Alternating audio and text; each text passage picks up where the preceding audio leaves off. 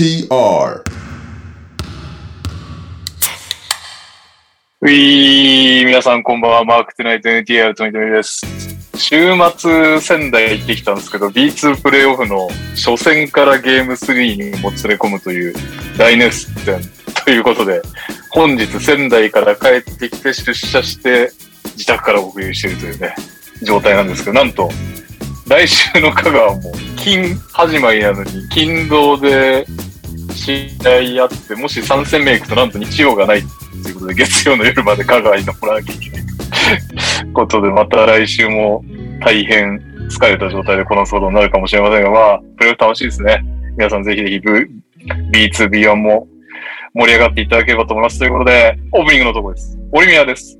今年の夏にやりたいことでお願いします。うんえー、こんばんは。NTR メンバーの皆さん、サクアルパパです。まず、先週の収録に送り忘れたものなので、内容が少し古くなることをお許しください。えーファーストラウンドのフェニックスとニューオリンズは、4-0でフェニックスがスイープすると予想しましたが、意外や意外、ニューオリンズが善戦し、ウエストで一番面白かったシリーズだったと個人的に思っています。マジか。負けた。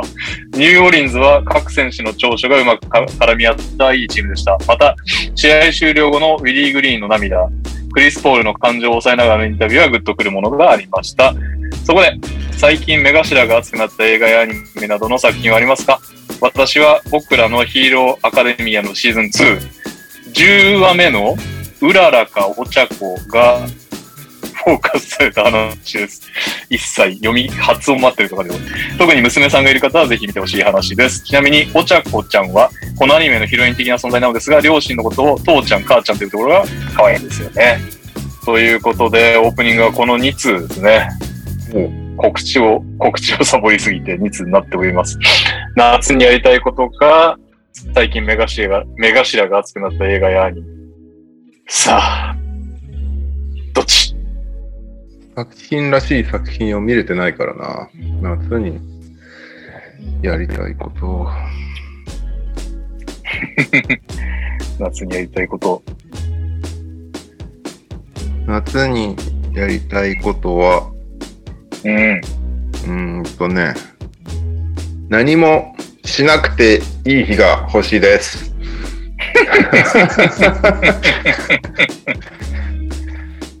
最近仕事がちょっと変わって NBA ジャパンの方の毎日、毎日何かしらをこうやってんだよ。いろいろと。記事、記事のチェックだったり、動画アップしたりとか、なるほど。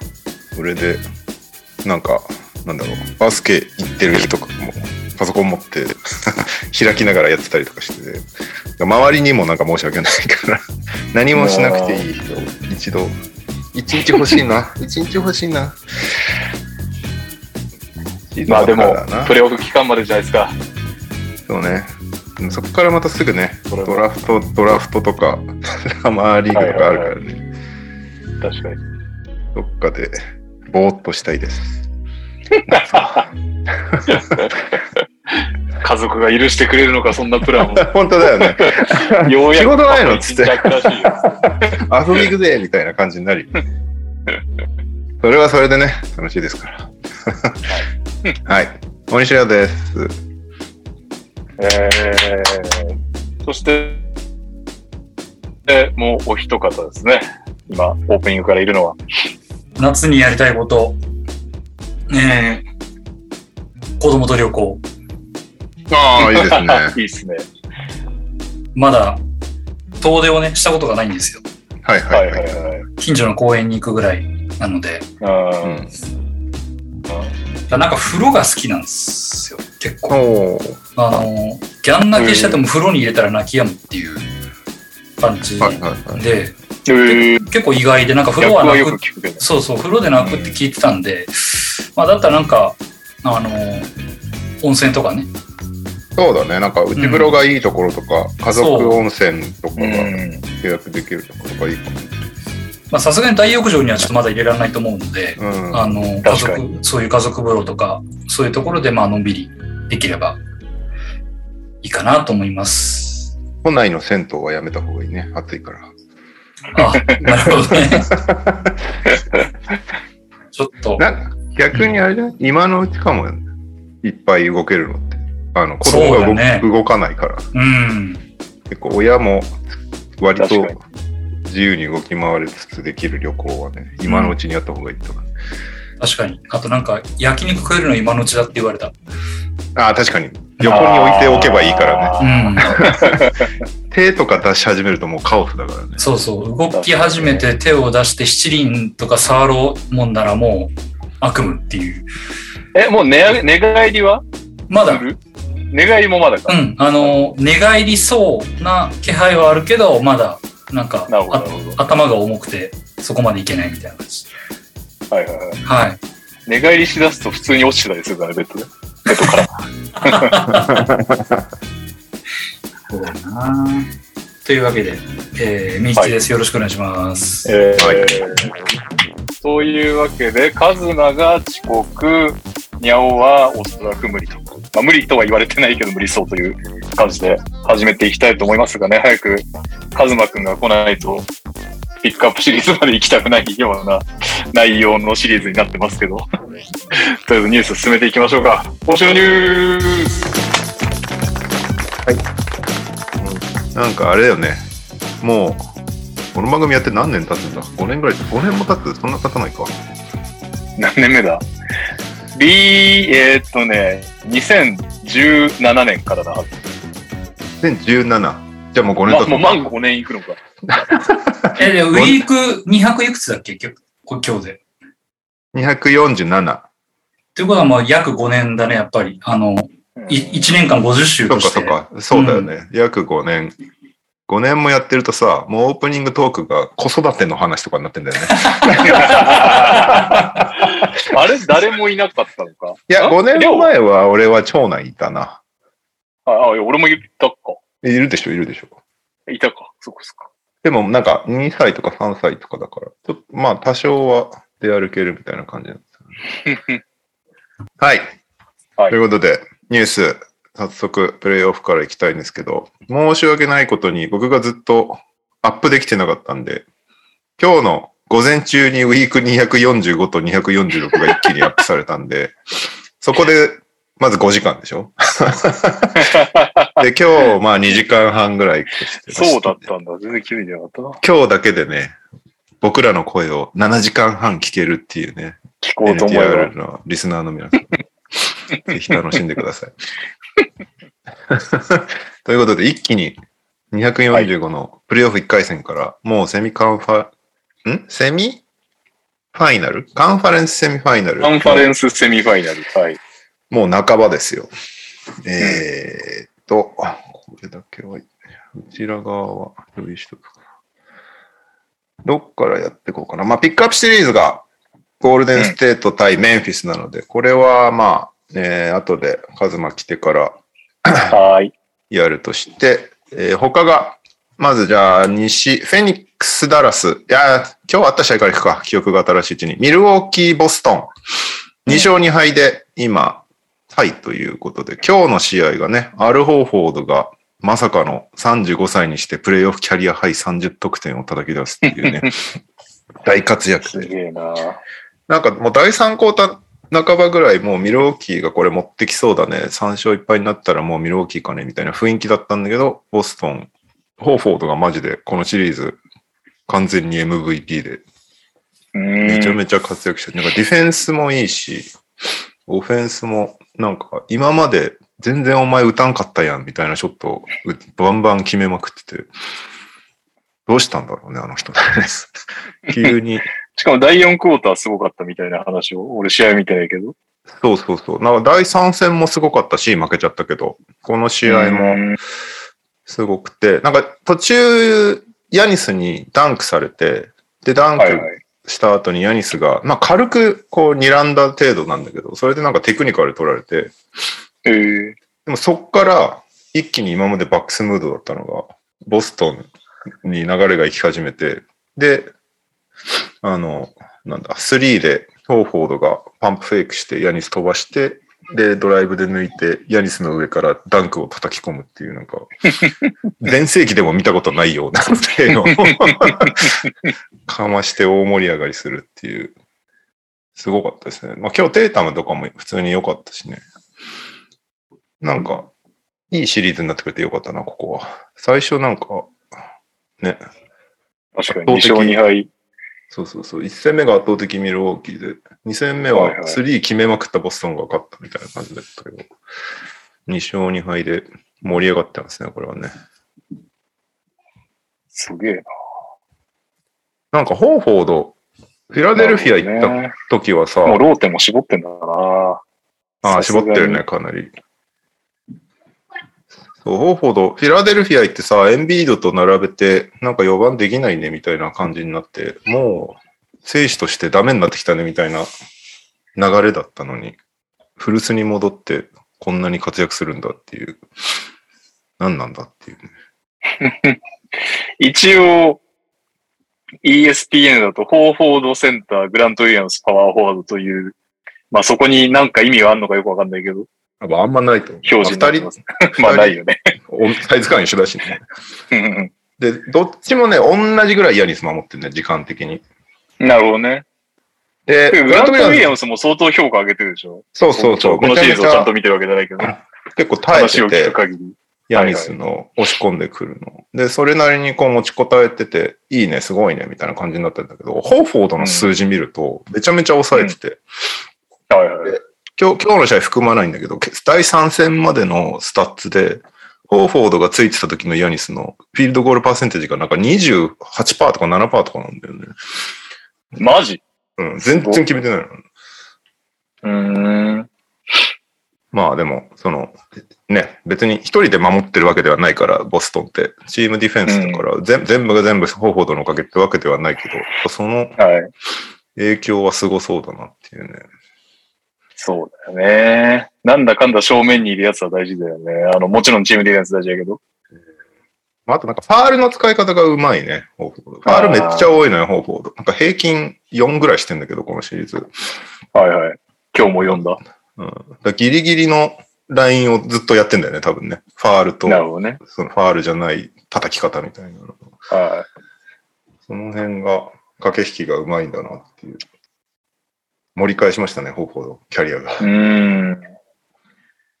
逆になんか、タイスいらねえんじゃねみたいな声も見たんですけど、今日も出てますね。11分でマイナス10っていう数字だけど。タイツ出てくるとなんか良くないことが起きるみたいなイメージだったんでね。にしても頭数がいねってことだな。結局、グラント・ウィリアムスと方法を使ってるから。今日ロバート・ウィリアムスが出れなかったから、はいはい。使わざるを得ない。そうそう。でも次の試合戻ってくればまたどうなるかだね。ただ、グラント・ウィリアムスとグラント・ウィリアムスも、出入り激しいな。すごい能力ではあるけど。そう。でも今のところね、グラント・ウィリアムスとホーフォードの組み合わせがうまくいってるから、ロバート・ウィリアムスをどれぐらい戻すかっていうのも悩ましいところな気もするけど。まあ、タイスの時間は完全にロバート・ウィリアムスでいいと思うけどね。ここに来て、だからやっぱりミドルトン不在が響いてくんでね、ミルウォーキーはね。はい。えーはいそして、じゃあ東は作っちゃおうか。マイアミ、1位マイアミ対4位フィラデルフィア。こちらも2勝2敗。な。うん。これね、えー、第1戦、第2戦とエンビードが出てなくて、まあなんか、もうこのままずるずるいっちゃいそうだね。ハーデンもダメだね、みたいな感じだったんだけど、うん第3戦でエンビードが復帰してからフィラデルフィア2連勝。そして、第4戦はね、ハーデン、お帰りハーデンみたいな感じでしたからね。大か大活躍。ステップバック、今までステップバック3なんで決まってなかったんやってぐらい決めまくってたからね。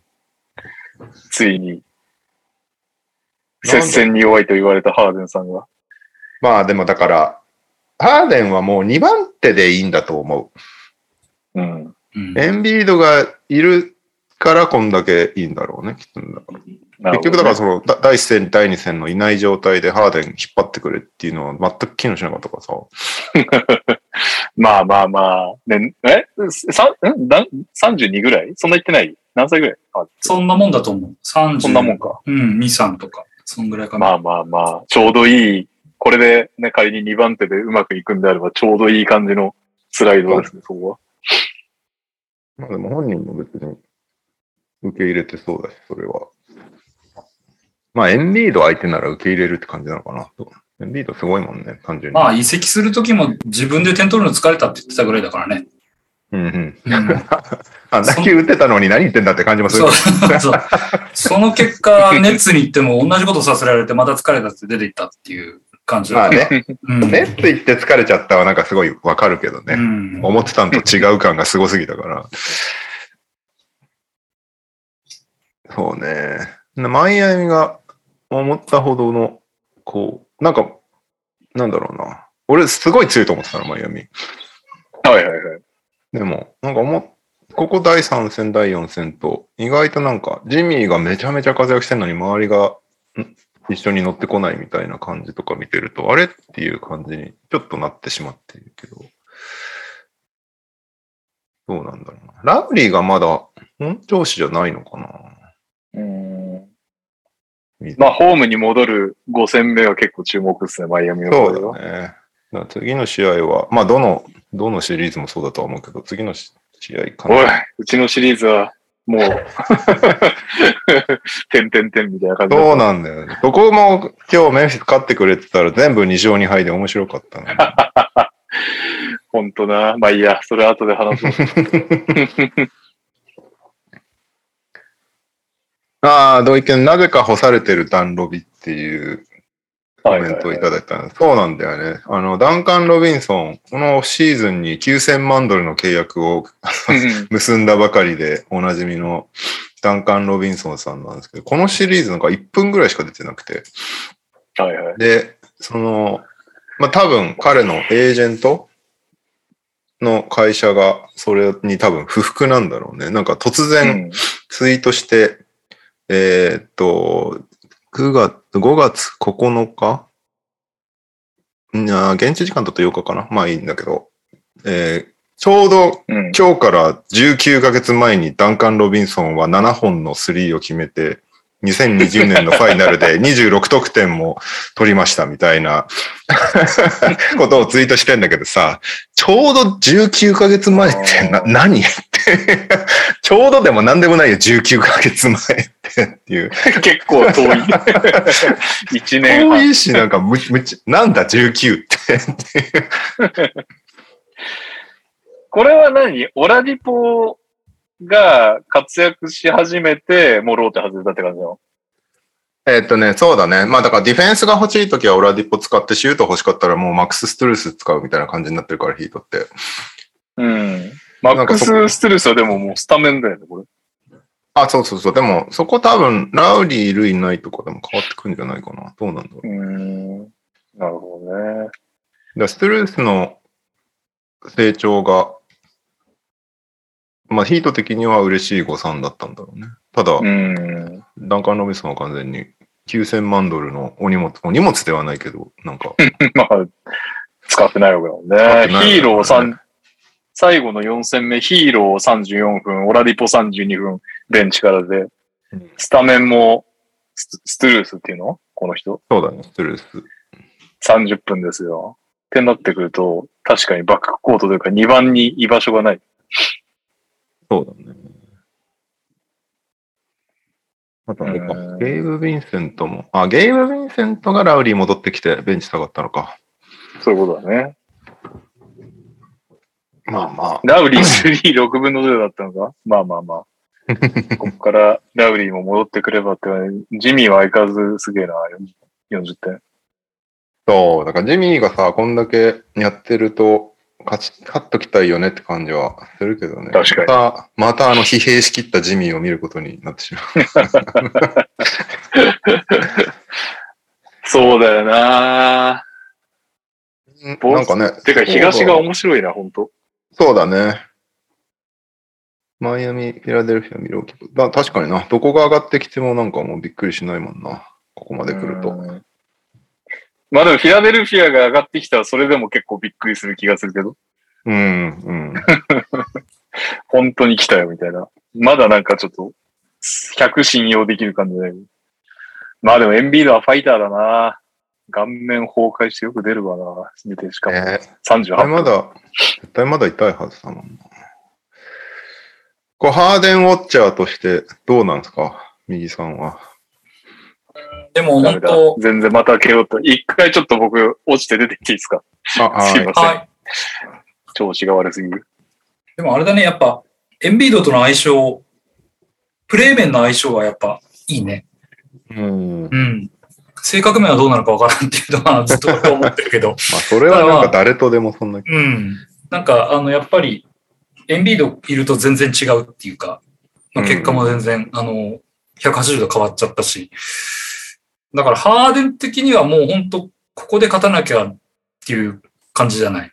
うん。うん。で来年っていうのもちょっともう、来年どうなってるかわかんないし、だからまあ、どうなんだろうなまあ、なんとか、このまま勝ってほしいっていうのはあるけどね、マイアミに勝てれば、割と、あの、ファイナルまでは見えてくんじゃないのっていう感じがするんだけど、まあ、そんなのもないのかな？にもなるだろうしね。まあでもね、結局、ミルウォーキーにしろ、ボストンにしろ、うん。どっちも嫌だからね。まあ、うんどう、どうなんだろうね。どっちもディフェンスすごいからな。うんでそこに対してフィラデルフィアがどういう答えを出せるのか。行く、行く前提になっちゃったけど。ですかね。トバイアスがいいよね。そうね、トバイアス、なんかずっといいよね。この安安定してるよね。ん。こいつはこれぐらいやってくれるみたいなのがうんうんうん計算できるのがいいよね。うん。うん。いや、しかし、あれだね、本当エンビード一人で全く違うチームになるっていうことよね。本当ね。本当そうまあ、ね。デアンドレはちょっとかわいそうだったっていうのはあるけど、うん。うん。ボロクソ書かれてたもんな。全然守れねえとか、もう意味がねえみたいな感じでずっと言われて。いやでも本当、全く横動けてなかったからね。うん。なんか、ドロップで守っても別にリム周りで屈強に守ってくれるわけでもないし、うん。で、なんか、ビッグアンドロールに対して、すなんだろう、そのスクリーンのとこまで上がったところで、特に何もできないみたいな、なんか、うん。本当ディフェンスで無になっちゃうのが結構厳しいよね。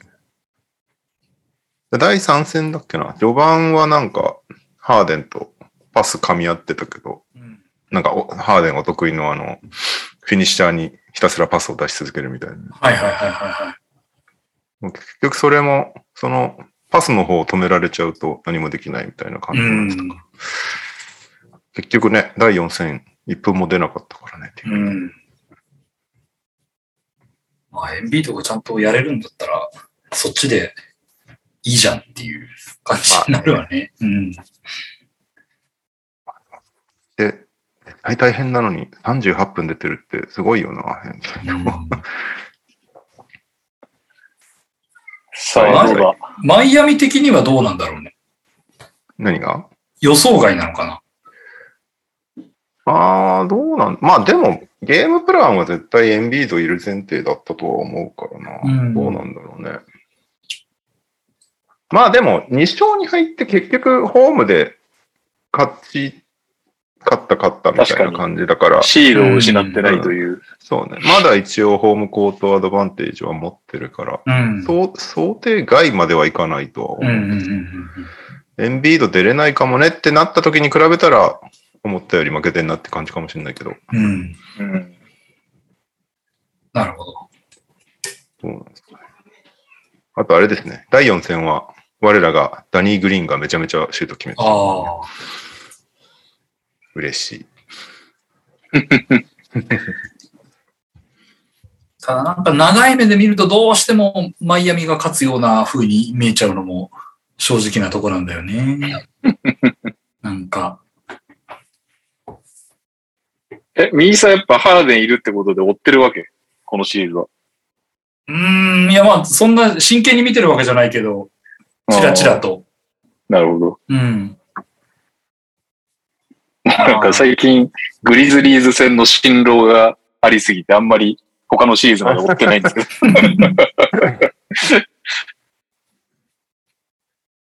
そうだ、ミルウォーキー・ボストンに戻っちゃうんだけど、ミルウォーキー・ボストンがさ、なんかどっちもディフェンスが、違うタイプのディフェンスだけど、すごくてさ、なんか、うん第4戦はそこまでだったかもしれないけど、第3戦がお互い全然点取れないみたいな試合で、はいはいはい。103対101みたいな試合だったんだけど、なんかさ、それの、あの、ハーフコートのオフェンシブレーティングが出てたんだけど、すごくて、うんえっと、ボストンが82とかで、うんで、ミルウォーキーが75とかだった。うん全然ハーフコートでお互い点取れない。だからもう、走った方が勝てるみたいな感じです。だかああ。らまあ、そでれだけ、もトランジション多かったわけ？ディフェンスが良かったってことは。うんと、すごい多かったわけではないから100点までしかいかなかったんだと思うけど。そういうことか？うんだどっちもフィールドゴールもスリーも全然入らないみたいな試合だったんだよね。だから、なるほ中盤いかに速攻を出せたかとか、ターンオーバー出せたかみたいな感じになって。だから、なんか、すごい試合に、シリーズになってる。ボストンとミロ そういう意味でも見ておもろいかもしれない。はい。えー、あとは、西のもう一個、フェニックス1位対4位ダラスは、こちらも2勝2敗と、これもどちらかというと、びっくりな感じになるのかな。ダラスがね。やられてたところから盛り返したっていううん。感じだからね。サンズが、そうね、サンズもなんかぶっちぎりそうだなと思ってたけど、ダラス2連勝ということで、まあドンチッチがね、相変わらずすごいっていうのはあるんだけど、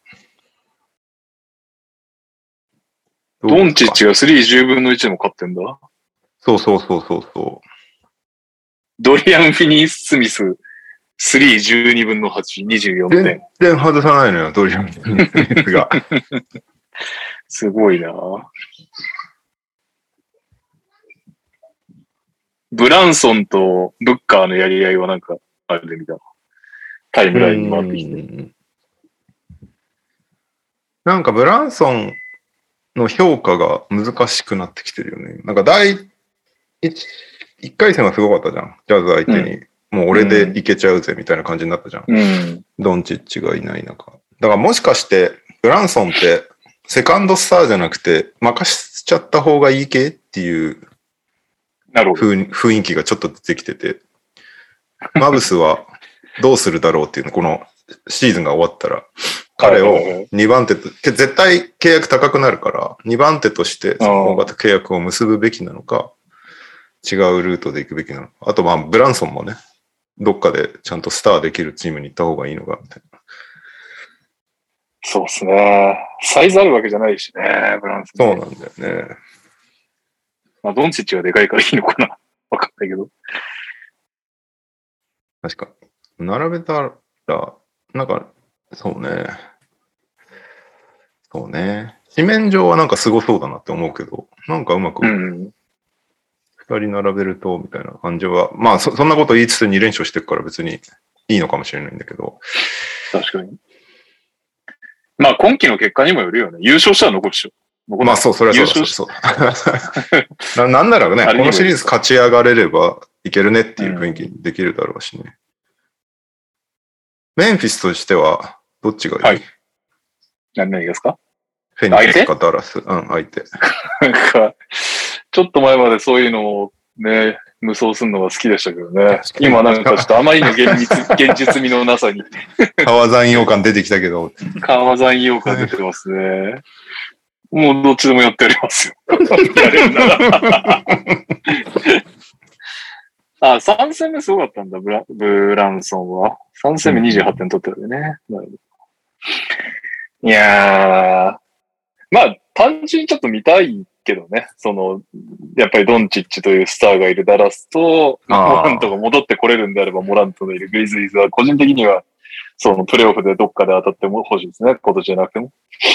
はいはい。うん。そうね。まあでも、どっちも面白そうな感じはするけどね。そうだ。で、あと、今日、きあ昨日か。昨日の試合で、マブスファンがクリス・ポールのお母さんと奥さんにちょっかいを出したっていう、うん。なんか発表だと、 unwanted hug だったっけな。望まれないハグとえー会話を求めてきたみたいなこと。なんか最初はなんか押したとか、そういううんだとか押したみたいな報道だったけど、なんかな何がしたか、まあ多分煽ってたのか、変にうん。突っ込んできたのかわかんない。まあ2名ファンが1年間追放されることになったっていう。うーん。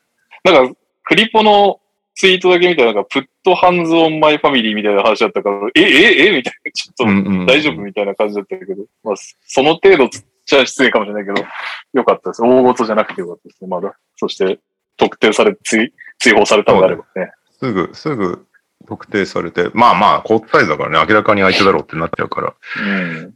すぐ退場もさせられてたし。なんかね、最近増えてますね。ファンの増えてんねマナー違反と言いますか、なんといううか。ん。家族に絡むのはマジでやめてほしいよね、なんかね。ねえ。出すもなえなえだったしね。家族はね。なんかそいじっていいのはティーモラントぐらいだな。ティーモラントはなんかいじってくださいオーラ出してるからね。わざわざ目立ちに行ってるから。なんかね、家族に被害があってなっちゃうと、もう連れてけないわってなっちゃうからね、それはちょっとかわいそうすぎるもんね。うん。言えます、それは。ダメですよ。B リーグではないことを願います。いや、まだ聞かない。でも、なんか、なんなん、どうなんだ？俺、クリポの奥さんがいても気づかないと思うんだけど、クリポの奥さんとか SNS とかやってるのかああ、やっわわかるもんうんなのか？あれか、試合前に喋ったりしてるからか。それが疑問だと、分かって言ってたのかなでも分かって言ってるから、分からず言ったらもっとやばいやつか。ね。その辺の事情がちょっとよくわかんないけど。でも、そっか。まあ一応ね、いろんなイベントとかに夫婦で出たりはしてるから、わかるってわかるのか。でも、相当追っかけじゃないとわかんないような気もするけどな。うん。うん。ああ、でも、インスタとか、すごいフォロワーがいるんだな。ああう。ん13万人。カリーの奥さんとかだとね、俺も顔パッと出てくるレベルだはいはいはいはいはい。名前忘れちゃったけど。あ、いい、あ、いい社あ、いいじゃん。そっかそっか。あとあの、ハーデンママみたいにあの、遺跡の時に、息子の悪口言うファンにレスバトルを挑む人みたいなね。悪、悪目立ちとは言わないけど、そういう系の家族はいるよね。まあ、日本じゃそんなないのか。わかんないもんね。大体一般人だもんね。うん。まあ、たまにね、相手が芸能人とかだったりするとわかるかもしれないけど、うん芸確かに芸能人にちょっかい出すファンなんていないだろうからね。あんまり日本じゃ聞かないね、なんか。聞かないね。うん。そうね。まあ、今は特にね、声も出せないしね。本う来は。ん。やっぱ、なんか、やっぱノリが一段すごいよね。やっぱアメリカの方が。そうだね。うんまあ、あと、あれが違うよね。酒飲んでる量が多分違うよね。日本と。そうかも。確かに。うんけ結構なんかね、飲みに行くぐらいの気持ちでバスケ見に行ってるような気がするからね、NBA のファンって。うんまあまあまあ、今後、減っていくことを望みます。まあもう、ずっとこういうふうに厳しい罰を与え続けるしかないよね。いや、本当う。そうなんだようね。ん。それ以外、でも方法はないもんね。入る前ねにそんなチェックなんかできないもんね。そうだよね。丸腰なわけだし。ね、話しかけませんよね、みたいな。言ったってしょうがないもんね、だってね。そ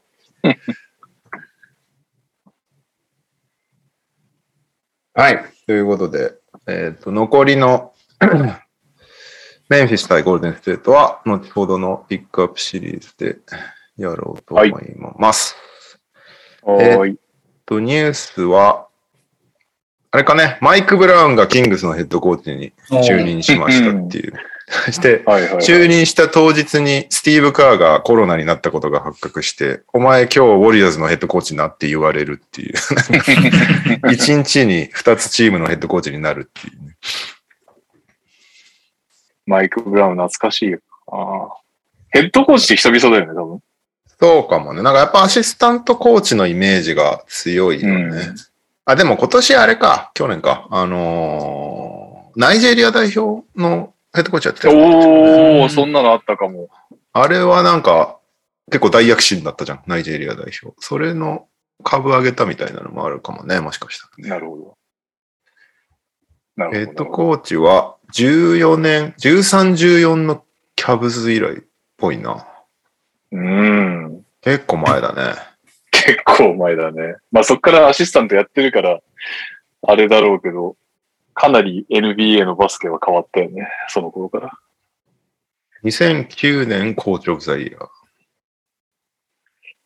キャブズ時代。んキャブズ時代ですね。なるほど。なるほど。はい。そして、コーチオブザイヤーといえば、モンティ。モンティ・ウィリアムズが、蓋を開けてみれば、ぶっちぎりで受賞してましたっていうコーチオブザイヤー。ちぎりか。テイラー・ジェンキンズがな。2位だったんですが、うん。これで最も賞レースに縁のない男はスポだったということか。そういうことになるの？ああ、100以上差がつ、あ、すごい、1位票が全然違う。1位票が81、モンティ・ウィリアムズ。うんで、テイラー・ジェンキンズこんな17。もっと競るかと思ったな。そうね。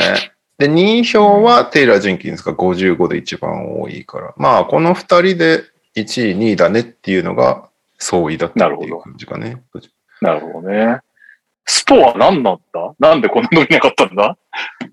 めっちゃ差あるじゃん。ジェンキンズも差あるじすごかったけどね、マイアミも。うん。完全に予想外だったからね、マイアミが1位になるなんて。うん。でもなんか、ああ、スポはいいコーチだよね、みたいな雰囲気なんだろうね、きっとね。まあ、そんぐらい分かやるでしょ、みたいな。もう分かってるよ、みたいな感じなんだろうね。かわいそうだな。取ってないっていう。2回優勝してますからね、この人。うんすげえな。このまま無冠で終わる可能性出てきたな。うん。一回低迷しないともうダメなぐらいになってきたよね。うんそれやってんだけどな、一回プレイオフ出てない時期からまた這い上がって。確かに。かわいそうだな、なんか。うん。はい。ということで、モンティ、おめでとうございます。そして、はいえっ、と、ウォジーがリークしてたんですけど、どうやら MVP はヨキッチになるないんう。なのあれ、あのツイート。なんでお前が発表してんだよ本当だよね。おまなんかもう怒られろって思ったもん。しかもその直前に NBA.com 本家のサイトがなんか間違え、記事になんか、えっと、今年の MVP のジョエル・エンビードがみたいな記事があったんうんうんうんうんうんうん。で、それはなんかしれっと削除されてたんだけど、え、じゃあ、エンビードなの？みたいな感じだと思ってたら、急に王子が、えー今週中に発表されると思うけど、ヨキッチ MVP だってみたいなツイートしてて、なんだよ、そのノリっていう。お前は誰なんだかが半端ないな。リーグに発表させろよっていう。誰が喜ぶんだ、あのツイート。本当だよ。ESPN か。ESPN と王子か。いいですけど、もうすごいね。いやーでも5位からな、5位だっけ ?5 位でもないか。6位電あ波。あ、6位、6位だね。すげえなもうその辺関係なく MVP になったこと自体はすごい。一応歴代最高 PER らしいからね。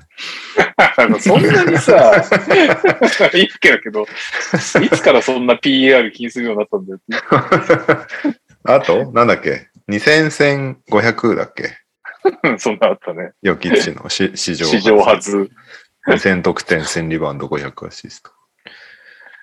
わからんけどど。まあ、すごいけどね。なんか史上初 PER に対して、あの、元さん、ダブドリカメラマンの元さんが突っ込んでて、あの、うんウィルト・チェンバレンの時代はブロックがスタッツとして計測されてないから、つって。そこ計測されてたら PR ぶっちぎりでウィルトだろうっていう。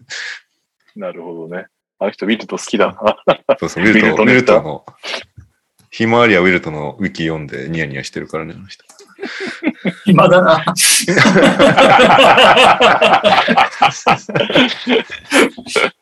確かにでも、チェンバレンのウィキペディアめっちゃ面白いんだよね。うーん。チェンバレン、なんだよ、もう、オットー・ポーターの顔が出てくるよ、もう。確かに、やめてほしいわ。ノットポーターでも活躍してるから、このシリーズ。だからやめてほしいんだろ。思い出したくない、あの顔。ウィルトが乗り移ってさ。ここで3入るんか、お前のつ。いいな。定期的に NTR の LINE にオットー・ポーターとデンゼル・バレンタインの写真を送りつけようか でも、だんだん本当なんかその二人が似てるはずで、なんかウィルトに見えてきてるから、な。そうそうそう。寄せてる感すごい。はい。えー、な、なんだっけ？何の話だっけ？ああ、あれか。えー、MVP になるんだってってやつね。えーっと、あと、なんだっけな。ベン・シモンズが手術しましたっていうね。はい。背中。そんなに悪かったのかって。なんか、だったら最初からそういう報道をししとけよって思ったんだけど、俺は。何だったんだ、この出る出ないとか。何なんだろうね、本当もうわかんないけど。そんな手ゲーム。はめっちゃしてたとかね。うん いろんな報道がありすぎて。で練習にも参加してたしさ。で、しかもベン・シモンズが、なんかニック・フリーデルが今、バンキシャなんだけど、うん。なんかフリーデルにわざわざ、ちょっとこれ動画撮っとけよ、みたいなことを言って、すっげえしょぼいタンクするっていう動画が あるんだけど。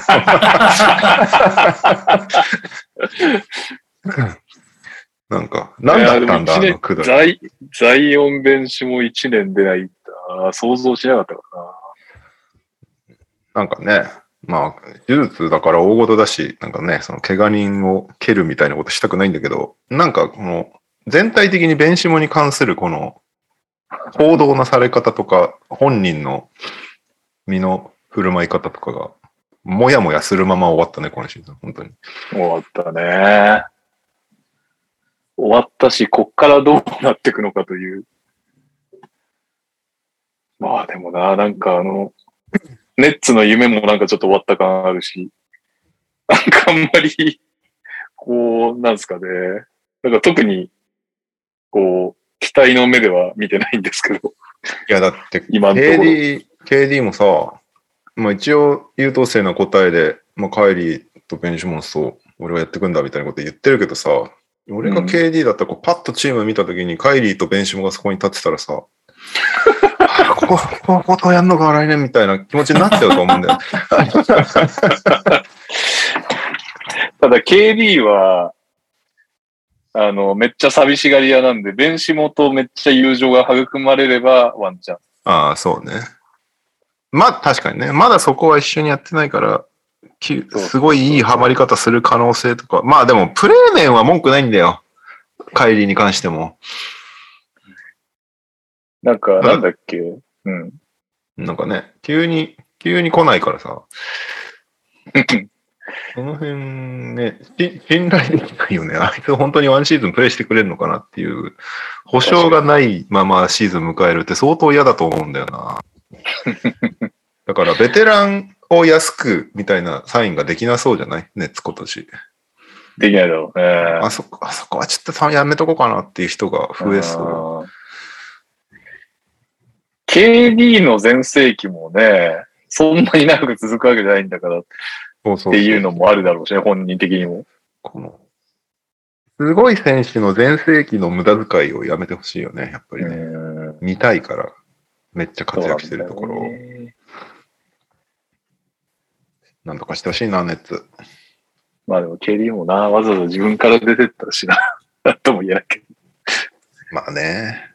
なんかあの時は戦術もあんまり好きじゃなかったし、打ち解けもできなかったみたいな、なんかそういう感じだったじゃん。あの KD がゴールデンセあ、ットウォリアーズね。に対して。うん。うんで、カイリーとは仲良くて、みたいなうん。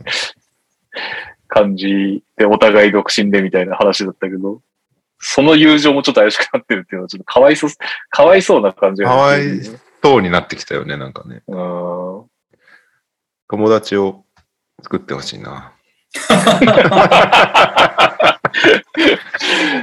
ねえ。なんかいいチームに入ってほしいな。犬川コネかな、楽楽しいけどな。もっとクラブとか行きたいんじゃない？おっさんと花見するよりは。KD が行くっつったらみんな行くと思うよ、クラブ。確かに。KD 行くっつったら行くか、それ？いや、区大、区大会で犬は可愛いっていうチームを見て、なんだこれと思って行って、並んでみたら KD がいるんでしょ。なんだそれはみたいな。しかもあの身長でセンターじゃないっていう。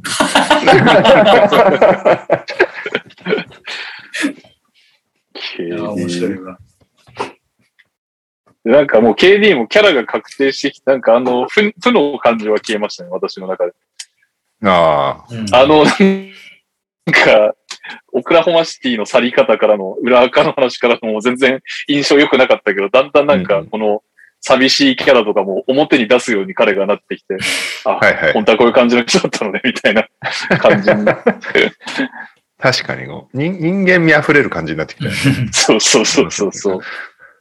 弱点もなんかあんまりなんかこう、さらけ出す、さらけ出してるつもりは本にはないのかもしれないけうん、ど。うんなんかね、周囲のやばい奴らの際立ちがあるから、同情に移ってきたよね、ちょっと最近。確かに。確かに。周囲がすごいう。置かれた状況がかわいそうっていうのはでかいよね。すごい選手なんだけどな。まあただなうんただ、まあ、ずっと言ってますけど、一番かわいそうなネッツファンですよ。なんかもうネッツの話してると、途中であの、バンホーンのケンちゃんの顔が浮かんでくるね確かに、確かに。あいつ、ウィゴハの頃、楽しそうだったな、みたいな。ネッツファン総じてそうじゃない？ウィゴファの時すごい楽しそうだったじゃん。そうそうなんかしかもなんか嫌味がないというか、その、ぶっちぎりでさ、強かったわけでもないからさ、なんか。見てて、ああ、いいな、ネッツ、みたいな感じで見てたのが、こんな崩壊の仕方するのかっていう。だって、ジョー・ジョンソンだの、ピアーズだの抱えてからビゴそうそうあハに行ったわけでしれで一回ょ。こけてるからね、そう。そうだよね。あれで、あの、ものすごい負債を抱えて、そうだよな。デロンウィゴハになって、なんか未来謎のロシア人オーナーを。明るい未来が見え始めてみんな楽しそうにしてたと思ったら、あっという間にそれをほ解体して、ビッグネーム集めて、しかも一回夢を見させるっていうね。そうね。そうしだね。夢のまま終わっていくっていう。えぐいよな、なんか。うんえぐいね。心を揺さぶられますね、ネッツファンになるの。ネッツファンとペリカンズファンは永遠に試されてる感じがす まあ、ペリカンさんはね、今年いい思いを。る。今年希望が見えてるね。うんなのね。これでザイオンさえ帰ってくればっていう。帰ってくるのかな帰ってくるかな。帰ってきたところでどうなってんだろうなっていうところもあるし。うん いやーはい。ネッツファン、はい頑張ってください。心を強く持ってください。えーっと、あ、これちょっとね、悲しいニュースなんですけど、エイドリアン・ペインって覚えてますかね？おー。数年間 NBA にいた元ミシガンステート大学のスター選手だったんですけど、31歳で、フロリダで先日、撃たれて殺されてしまったっていうニュースが入ってきて。これびっくりだよね。まだ全然若いから、ね。31歳。31歳。プレイはしてたの？どっかで。どこだっけな？リトアニアだかどっか、海外で今年もプレイしてたはず。まだ全然現役、海外で現役続けてたって感じなんだうけどん。なんだろうな、ミネソタとかのイメージが強いかな。強いね。なんかすごくいかつそうな感じなのに結構外も打ってくるみたいな。そうそうそう。外もし、でも飛び込みでプットバックダンクとかもするし、みたいな。なんかうん結構ハッスル目のいい選手だなって感じだったけど、2014年の全体15位でアトランタに指名されて、1あ、年そんな指名順位高かったんだ。そうそうそう。う。1年プレイして、で、ミネソタにトレードされるんですけど、でそこで2、3年やんのかな。で、あとはマジックとかでプレイしたりとかして、まあ NBA には、こう、とどまれず海外に出ていったんですけど、まあでもまだ31歳なんて全然若いしね、うん。全然あと数年はプロバスケできる年齢だからね。本当だよなんで撃たれたかとかは分かってない。なんかな。原因犯人捕まったとが、は書いてうん、捕まった捕まった。原因はまだちょっとね、分かってないんだけど、29歳のローレンス・ドリティっていう男の人がうん。もう逮捕されてる。うん一級殺人罪で今、問われてるんだけど、どう、なんかその辺の理由とかは多分今後ポロポロ出てくるんだとは思うけど。いやー、残念ですね。うん。はい。ご冥福をお祈りします。なんかね、あおの願いしーます。ミシガンステートだったんで、ドレイモンドとかともすごい仲良くて、はいはああ。で、ドレイモンドがなんか今日、試合後になんか10万ドルの寄付をするみたいなことを発表してたの。なんかなんでね、いや、でも若い選手がね、亡くなってやっぱ残念な気持ちになるよね。い。やっぱり怖いね、銃社会は。本当本に。当なんで、もう全部結局そこに尽きるんだよね、アメリカの。うん本当、やめてほしいよね。はい。えーっと、またガラッと雰囲気変わるニュースですけど、スヌープドッグが、ビッグ3の、えーチームの共同オーナーになりましたということで、はい。ビブアックとかいうチームの共同オーナー、62万5千ドル払って40%を取得したらしいんだけど、そんな価値あるんだ。スヌープとペイパルの創設者の一人、ケン・ハワリーさんって人が一緒えにー、出して、なんか不思議な形でこうチーム販売されてて、なんか NFT とかで販売してたらしくて、NFT で？そう。で、それをなんかいくつか買ってみたいな、ちょっと仕組みよくわかんないんだけど、ちゃんと調べてないから。でも、スヌープってその NFT 業界でめちゃめちゃ有名なの、コレクターとして。あ、そうなんだ。そう、なんかすごい、ずっと謎だったの。すごいなんか、大物 NFT、大物っていうか、めちゃめちゃ金使ってコレクト、コレクターやってる NFT コレクターがいるみたいな。一時期話題になってて、で、それが、実は俺でした、みたいなネタバレがあって、話題になって、NFT コレクターとして今有名なんですけど、謎の、よよくわかんないんだけど、仕組みが、どういう仕組みでチームを移したのかが全くわからないんだけど、まあとりあえず、スヌープが、えー参入したということで、うんアイスキューブとスヌープのいるリーグということで楽しそうですね。なんか、現役、現役に対した日本人はきついのかな？なんか日本人一人ぐらい行ったら面白いのにな。見たいけどね。逆に、千尋さんとか送り込んで、どうにかなああ。そういうの。ストリート叩き上げみたいな。うん。ど、どういう感じなんだろう？支払いとか。いや、あの、ビッグ3の選手自体は、まあ、スターはもらってるかもしれないけど、クソ安いとは言ってた気がするな、そのスター選手じゃないと。で、もらうはもらうの？払ってもらうはとかではないのね。そうなんだ。うん。もらうはもらうけど、めっちゃ安いみたいな。そっか。まあじゃあちょっと夏に遊びに行くついでにみたいな感じになるのか、参加するとそうだね、おそらくね。なんか見てみたいけどね。だって引退した NBA 選手とかと日本人が戦ってるの見れるのって面白そうじゃない？なんか。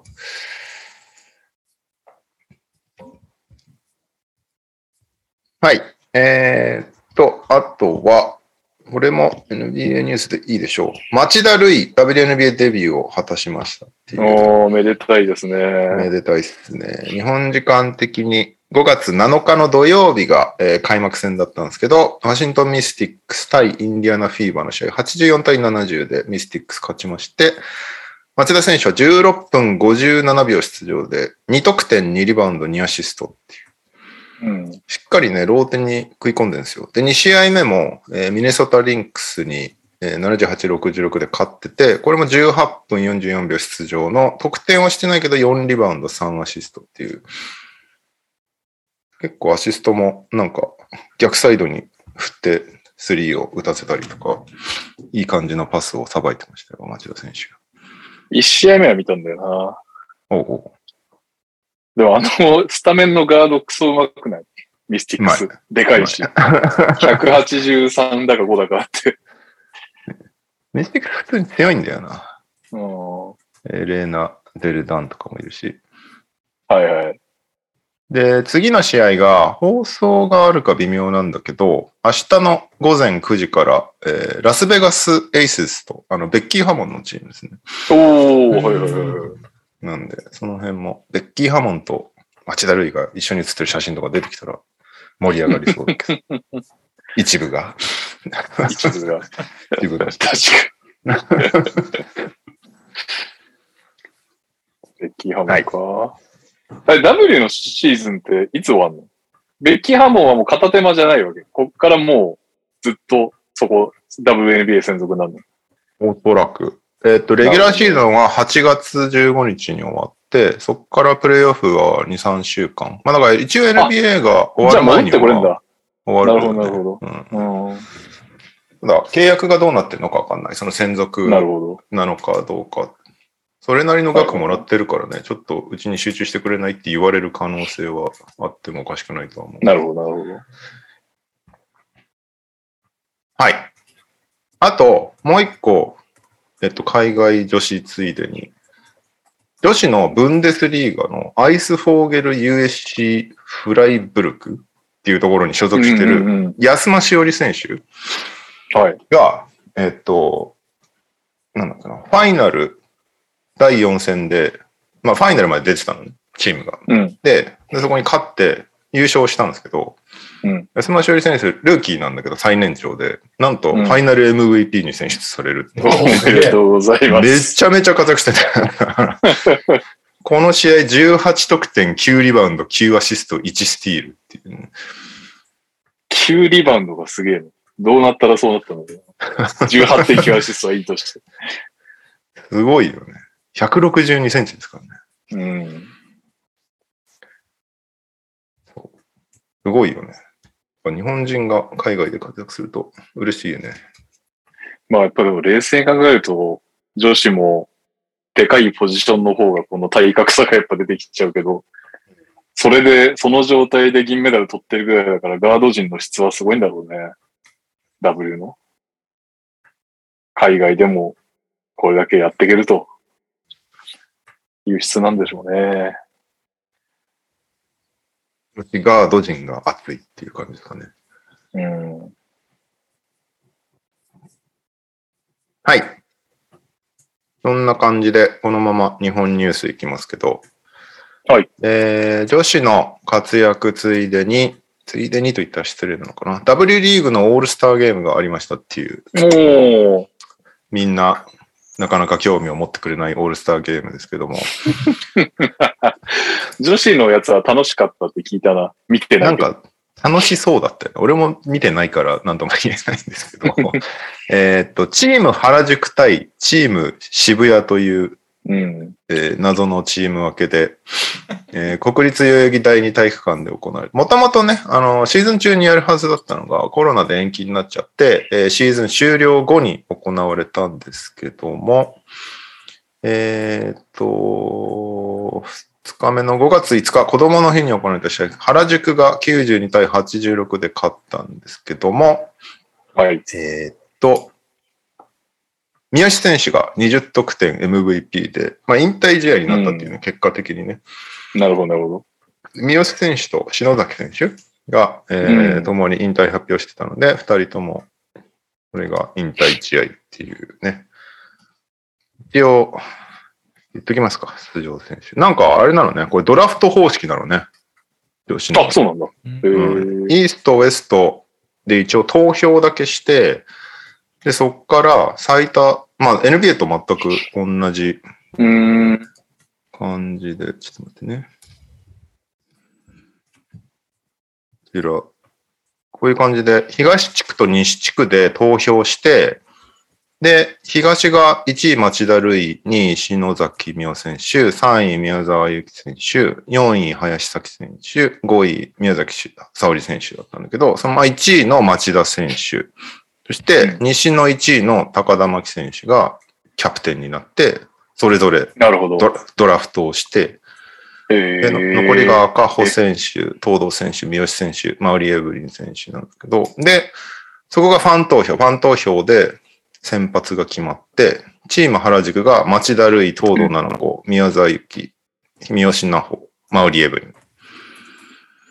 ン。で、チーム渋谷は高田真希、篠崎美桜、赤穂ひまわり、林咲、うん。宮崎沙織選手という感じで、残りがリーグ推薦。うん。なんか、いっぱい参加するね。ダブルリーグのオールスターって。1、2、3、4、5、6、7、8、9、10、11、12、12プラス5で、17人。17人ずついるのか。ロスタうー。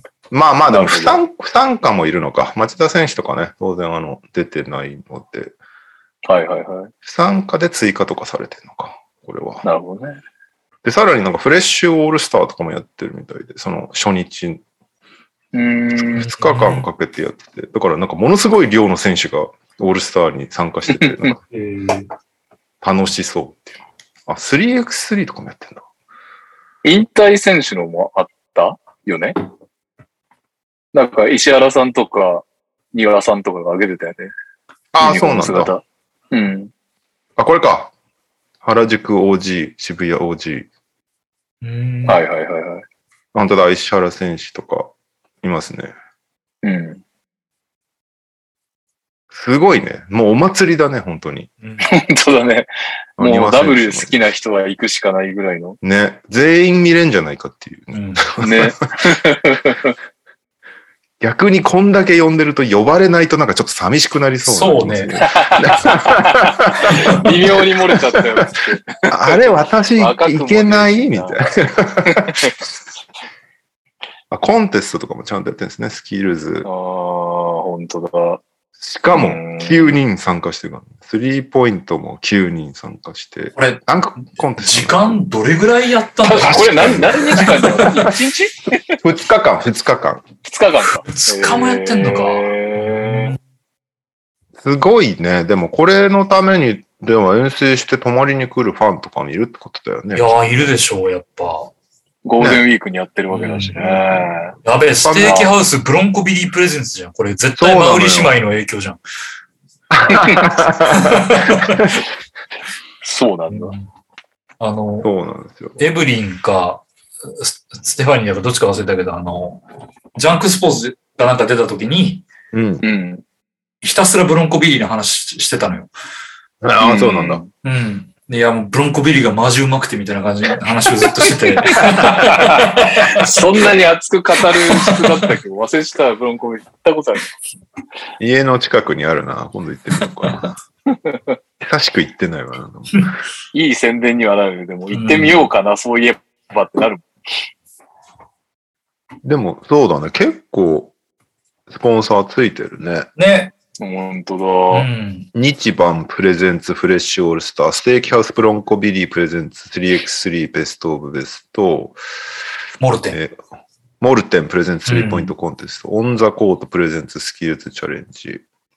なるほど。うんすごいですね。うん。本当だ。まあ女子はその親会社チームが確すごいちゃんとしてるところが多いからね。そうね。確かうん。おな親会社つながりのスポンサーとかもそうだよね。に。あー天下のトヨタ様に始まりっていう感じだもんな。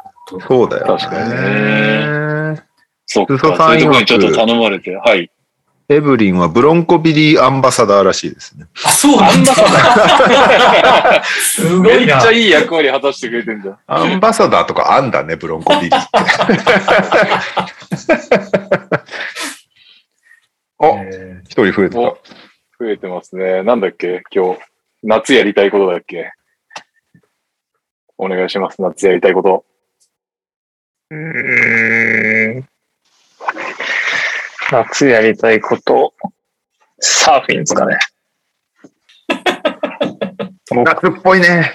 ー、夏っぽい今年はね。ちょっとサーフィンにトライしたいなと思ってます。やってたっけ？いや、やってないんですよ。やってないよね。サップはやったことあるんですけど、サあーフィンをやったことないんで、あのー知り合いに京都でサーフィン好きな人がいるんですよ。もしかしたら僕もその方知り合いかもしれないですね。割とファミリーの皆さん、皆さん知り合いな可能性ありますそうね。うん。もうやってんのは見たことないけど。そうですね。その方最近多分キャンパーになってると思うああ、確かにキャンパーになってデイキャンパーになってると思うや、やりたいなと思ってます。皆さん何やりたいって言ったんですか？俺は何も考えない時間が欲しいっていう。なんか切実な感じですね。俺は子供と温泉に行きたいって話をしました。ああ、めっちゃいいじゃないですか。風呂が好きなので。あの、子供が。ああ、そ、そっちですか？そう右さんとかか。いや、もう、完全に子供視点になりますね。やっぱり。ああ、うん。やっぱそうなるんですね。うん。あ、そうですね。先に直っておきます。カズマです。よろしくお願いします。いやイいやエーイということで、カズマが来たんで、酒でも飲もう。それなんかシリーズのけ、シリーズが終わった時にやるやつじゃないですか。焼け酒だね、焼け酒。あ今日終わったでしょ終わった、終わったみたいな。まだまだ。いやいや。こっからピックアップだから。カズマは？ブロンコビリー好き？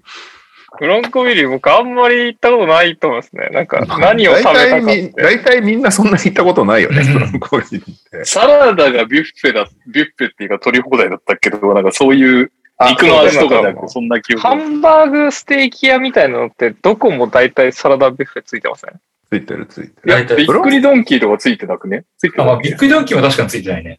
あ、スそうか。テーキガストとかなんかそういうのと同じだと思ってるんですけど。ブロンコビリー。ステーキガストも行ったことある気がするな。ステーキガストっていうのがあるの？ガストとは違ってってこと？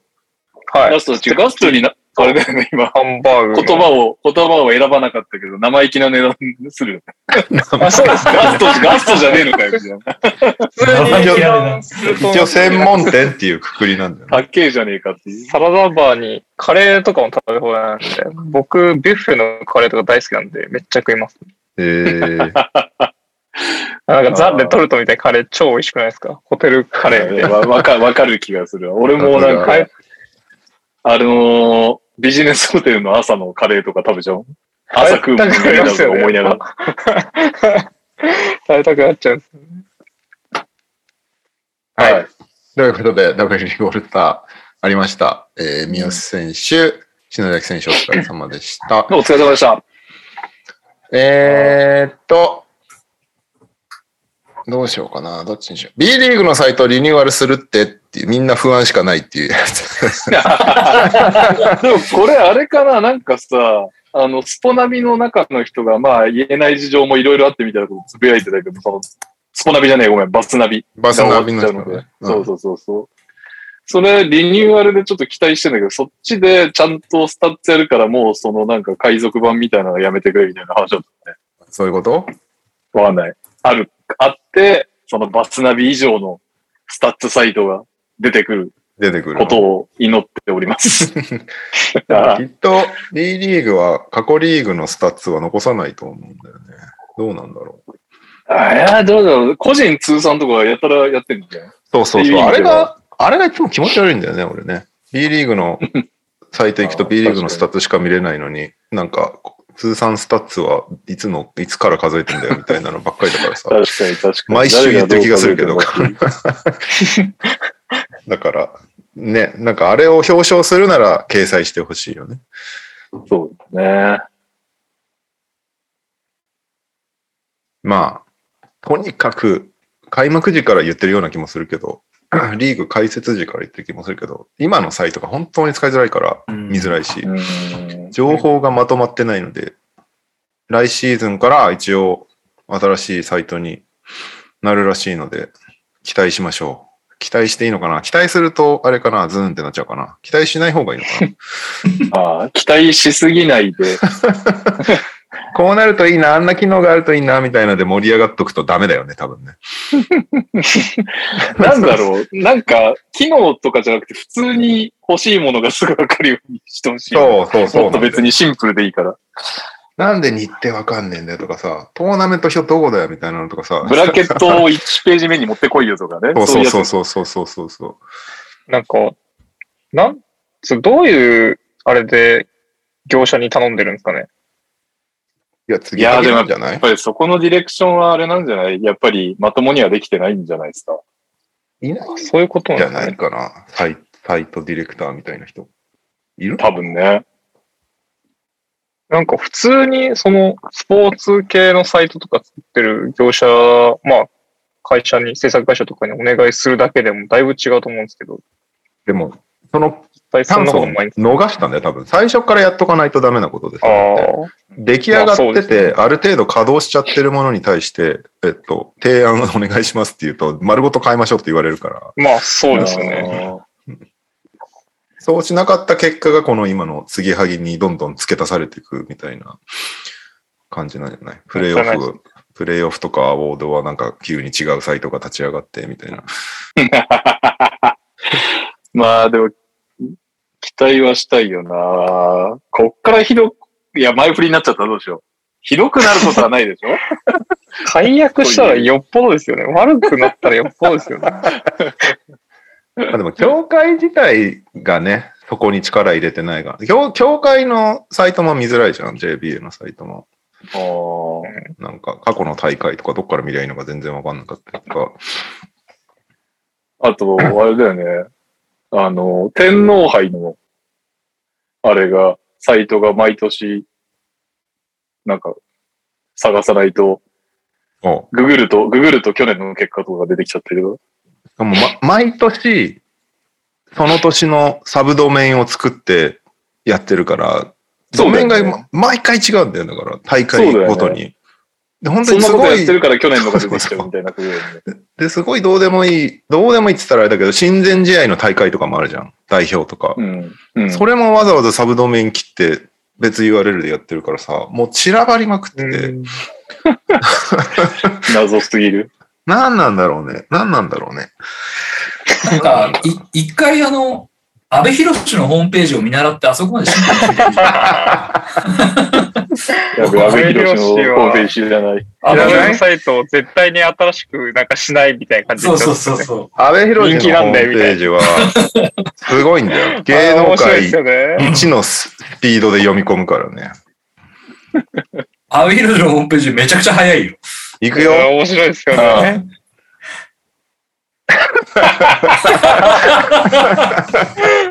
ごめんね、俺このポ懐かしいな。ポッドキャストでなんかサイト見ながら笑ってて申し訳ないんだけど、何年前のこれ、あの、冗談抜きに公式だからね、これが。そう、公式だからね。うん。事務所公認のホームページだから、これ。本当に読み込みの速度えぐいですよね、これ。えぐいよどの、タブを押してもめっちゃ速いですもんね。そう、無駄なこと何もないからね、本当に。昔流行ったこのフレーム？フレームを作った、うんこっち、こっちのメニューとはいメインの部分が切り分か、違うページなんだよね。で、それを組み、組み合わせてるみたいな。だからクリックするとめっちゃ早い。めっちゃ速いですよね。読み込みめちゃめちゃ速い読み。込まれていくんだけど、なんか本当に90年代の、あの、自分たちで作ってたサイトみたい。な、そう、ホームページビルダーとか使って作ってたそうそうそうそう。下手したら手打ちの HTML っていう世界ですね、これ。で作ってたようなサイトの作りなんだけど、で、大体そういうサイトって情報止まってるんだけど、安倍博士のページは最新の情報が2022年夏公開予定とか書いてある。動き続けてるのすごいですよね。この違和感がすごいんだけど、見やすい。なそう。だし、必要最低で、最低限の情報は必ず入ってるわけよ。そう。必要な情報が。もうセバちゃんとね、ガイドサイトに飛ぶしね。そうそう。急にすごいなんか手の込んだサイトに見えるの、NHK のサイトが。まあまあね、はい海岸のサイトだからね。だからこういう感じでね、なんかその欲しい情報にすぐアクセスできるっていう、う。変にしゃれっ気なくて シンプルでいいから。うん 何これ？ね。写真集っていうところをクリックしたらなんだろうと思ったら、写真集を売ってるんじゃなくて、ただ本当に安倍博の写真が出てくる。すげえなうーん。すごいですね。まあ。最悪これでいいんだよ、だって。うん。見づら、見やすい。9月頃ですよね。B リーグの、確か。そう。だシーズン直前とかかな。はい。楽しみですな。はい、楽しみですね。まあ一応楽しみにしてましょうね。うん。で、サイトをみんなで評価しよう。新しく出てきたら。もう俺らよりすごいだろうな。全然。ツイッター界隈が、ああだこうだ。すごいことになるだろうね。最近、最近のリーグへの風当たりすごいからね。まあ俺も含めてだけど。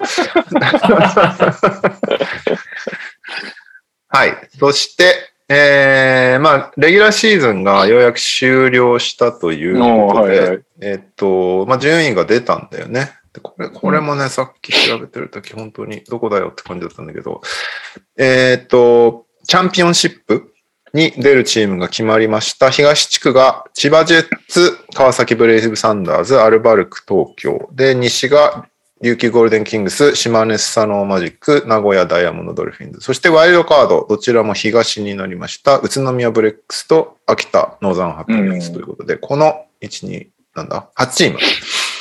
うん、で行われます。ということで、準々決勝は、琉球、秋田、えー東京、島根、川崎、名古屋、宇都宮、千葉ということで、まあ、これは純粋に楽しみなんで、いつからだ？試合は。金曜ぐらいからありそうだけどね。どうなんだろう。この週末ぐらいからかな。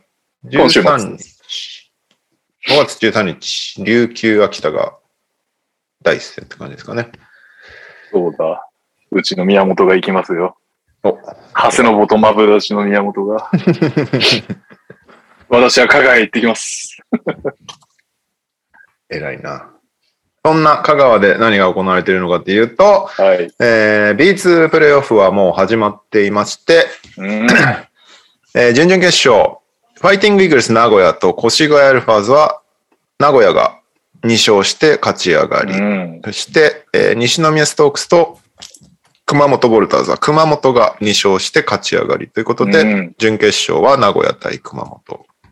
そして、えーもう片方の山は、香川と佐川、香川が2勝して勝ち上がり。そして、一番もつれた仙台対福島。うこちらん。は第3戦までもつれたんですけど、第3戦、仙台が見事勝利を挙げまして、2勝1敗で勝ち上がりということで、えー準決勝は仙台対香川ということで、編集長は香川に取材に行ってきますという話ですね。マジ、他が2日間で終わってんのに、俺は3戦目にもつれたので3泊したんですけど、仙台。はい。なんと、香川が日曜体育館を抑えられないらしくて、うん金土、金土月でやるらしいんですよ。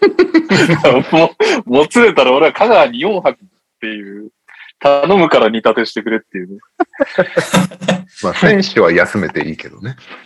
そうね。そうね。しかもさ、ぬか喜びでさ、健介がいたのよ、仙台にいてさ、うん。あ、香川俺、カズマと行こうと思ってるんで、トニトニさん飲みましょうよ、みたいな感じだったのに、カズマがなんか、やっぱ行くのやめました、みたいな。いなんだ、と、俺めっちゃ暇するんですけど、ちょっとやめてもらっていいですか、そういうぬか喜び現実的じゃないのかもしれないっていう冷静なモードに入ってしまったのと、結果オーライではあるんですけど、日曜日試合ないの結構きついなと思いました。金曜日から行けないので、どうしても。休め、会社。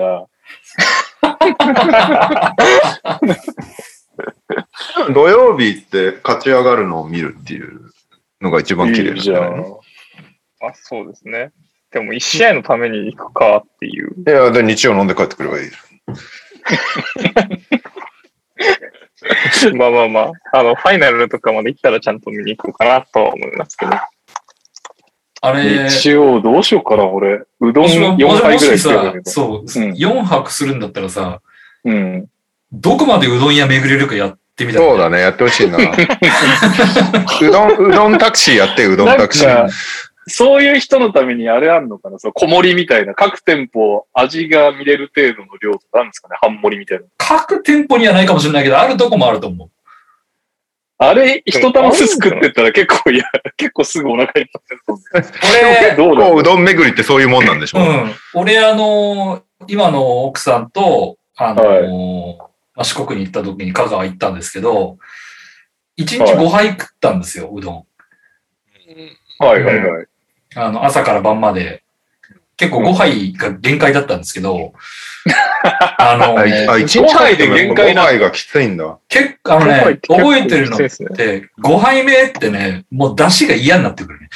だしの方が嫌になある。ー 麺じゃなくて。そう。嫌いになあのるんだ、うどん。味変が欲しいっていう感じにあなってきて、あああ。の、邪道だ系ね。出汁にもいろいろあるじゃないですか。うんうんうん。で、なんかいろんな味がちょっと楽しめていいんですけど、なんかねうん、ちょっと、あの、5杯目になってくるとね、もうなんか別のでいいかなっていう感じになってきて、ただ、あの、冷やしに逃げるのもちょっと違うなと思うんですよね。ああ。だからやっぱその店は私は違うんですね。出汁をこだわってるわけだから、出汁飲まなきゃと思うんだけど、ここはちょっとおにぎりにしとこうかとかダメってこと？いや、ほんとほんと。なんかでも、そばでもいいかなぐらい、なんかそんな感じの、あの、あるんだけど、まじゃあ味変しなかったの？その、たまたまとか冷やしに逃げないあ、あ、もうで、ずっと、ずっと賭けを送ってた。なるほどうね。ん結構、結構限界でしたね。なかなか。あうーん。それをさ、なんか奥さんとわ笑い合いながらやるのはいいけど、俺一人で限界して、うどん食っても、シュールすぎるんですよ。いやー、なるほどね。まあ、日曜日の私の過ごし方募集しますよ、ここで。誰か、ハッシュタグつけて投稿してください。ですね。香川で大柴さんが何をすればいいか、皆さん教えてください。うん香川と高知って遠いやっぱり。行けない？行けるけど、まあ、車で2、3時間はかかるね。ああ、うんうん。嫌だな。一応高速は取ってますよ。あの、はないる。ほどね。なんか違う県行くはありかもなって気もするんだよね。あの、四国は八の字に通そうとしたんですよ。高速を。へえ。はいはい。横に、横、は八を倒した、あの、うんうん。まあ、無限大的な、そう。あれ、八の字に通そうとしたんですけど、この外側の高校だけないんですよ。あの、香川、徳島、香川、徳島、愛媛、高知に直接行く、この、外側の丸の部分がなくて、なぜならそこ、そこは基本人がいないから必要ないっていうことを途中気づいて、えー、で、なんかほぼ X みたいな感じに今、高速道路がなってるんですけど、そうなんだ。まあだから行けなくはないけど、まあ近くはないっていう感じ。まあ往復考えたらだいぶめんどくせえな。うん。だったらなんか高知から抜けるぐらいの感じの方がいいけど、でもそれだったらなんで香川に行ったのかっていう感じになるよね。その試合見に行ったのだにっていう。よね。そうだよね。うん。あれは？香川だけお遍路終わらしたら？ああ、いいんじゃない？だからさ、うん、なんか違うんだよな。そうなんかやっぱりそういうシュール系をちょっと誰か一人ね。志村連れてくか。志村とお遍路するか。じゃん。いいんじゃないですか。いいじゃん、いいじゃん。いいじゃん、いいじゃん。一社ぐらい取材ついてくんじゃねえの？現地が。加賀の。はい。で仙台第3戦見てたけど、めっちゃなんか楽しかったよ。仙台は、あれっすね。あの子、あの子がすごかったね。あの、あ、岡田。岡田あれ、マーク海島の教え子ですよ。おお。あれが特別してってすごいよね。すごい。マークさんに会ったら、大気は俺の最高傑作って言ってます。お数ある、数いるシューハーリー名声系の中でもやっぱ抜群らしいです。最低でも KD。最低でも KD。いや、タイプズにしようわ。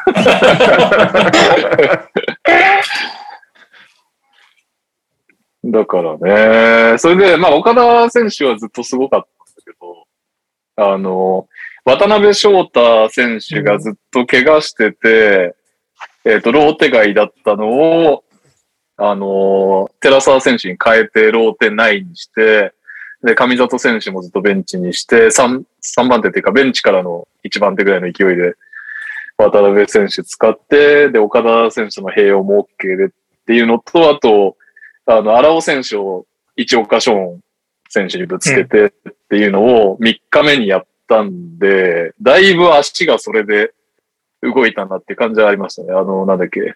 向こうはやっぱ福島はもう3日目なんで足がちょっといっぱいいっぱいなところはあったので、だいぶそのローテ変更が効いた感じはあったけど、あの、起用の意図を聞かせてくださいって記者会見で聞いたら、割と噛んだっつって、あの藤田さんが。結構藤田さんってリズメなんだけど、珍しいね。なんかこれは何か変える必要があるみたいな感じで思ったらしくて、それでそこは勘であの二人使って、いい結果いい結果出たみたいな。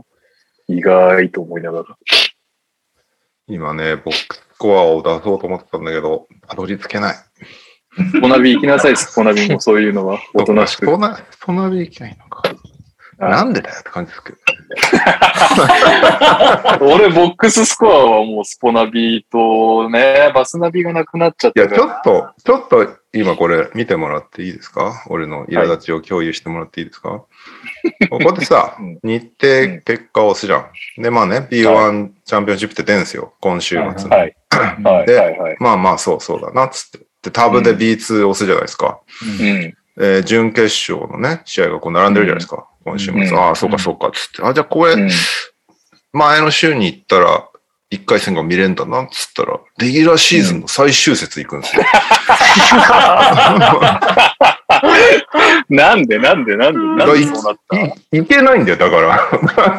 1回戦にプレイオフの。どういうこと？すごくない？うん。全然出てこないこれは。すごいな各なか B1 なかっもたんじゃない？なかったのか。うん。俺は何を見ていたんだ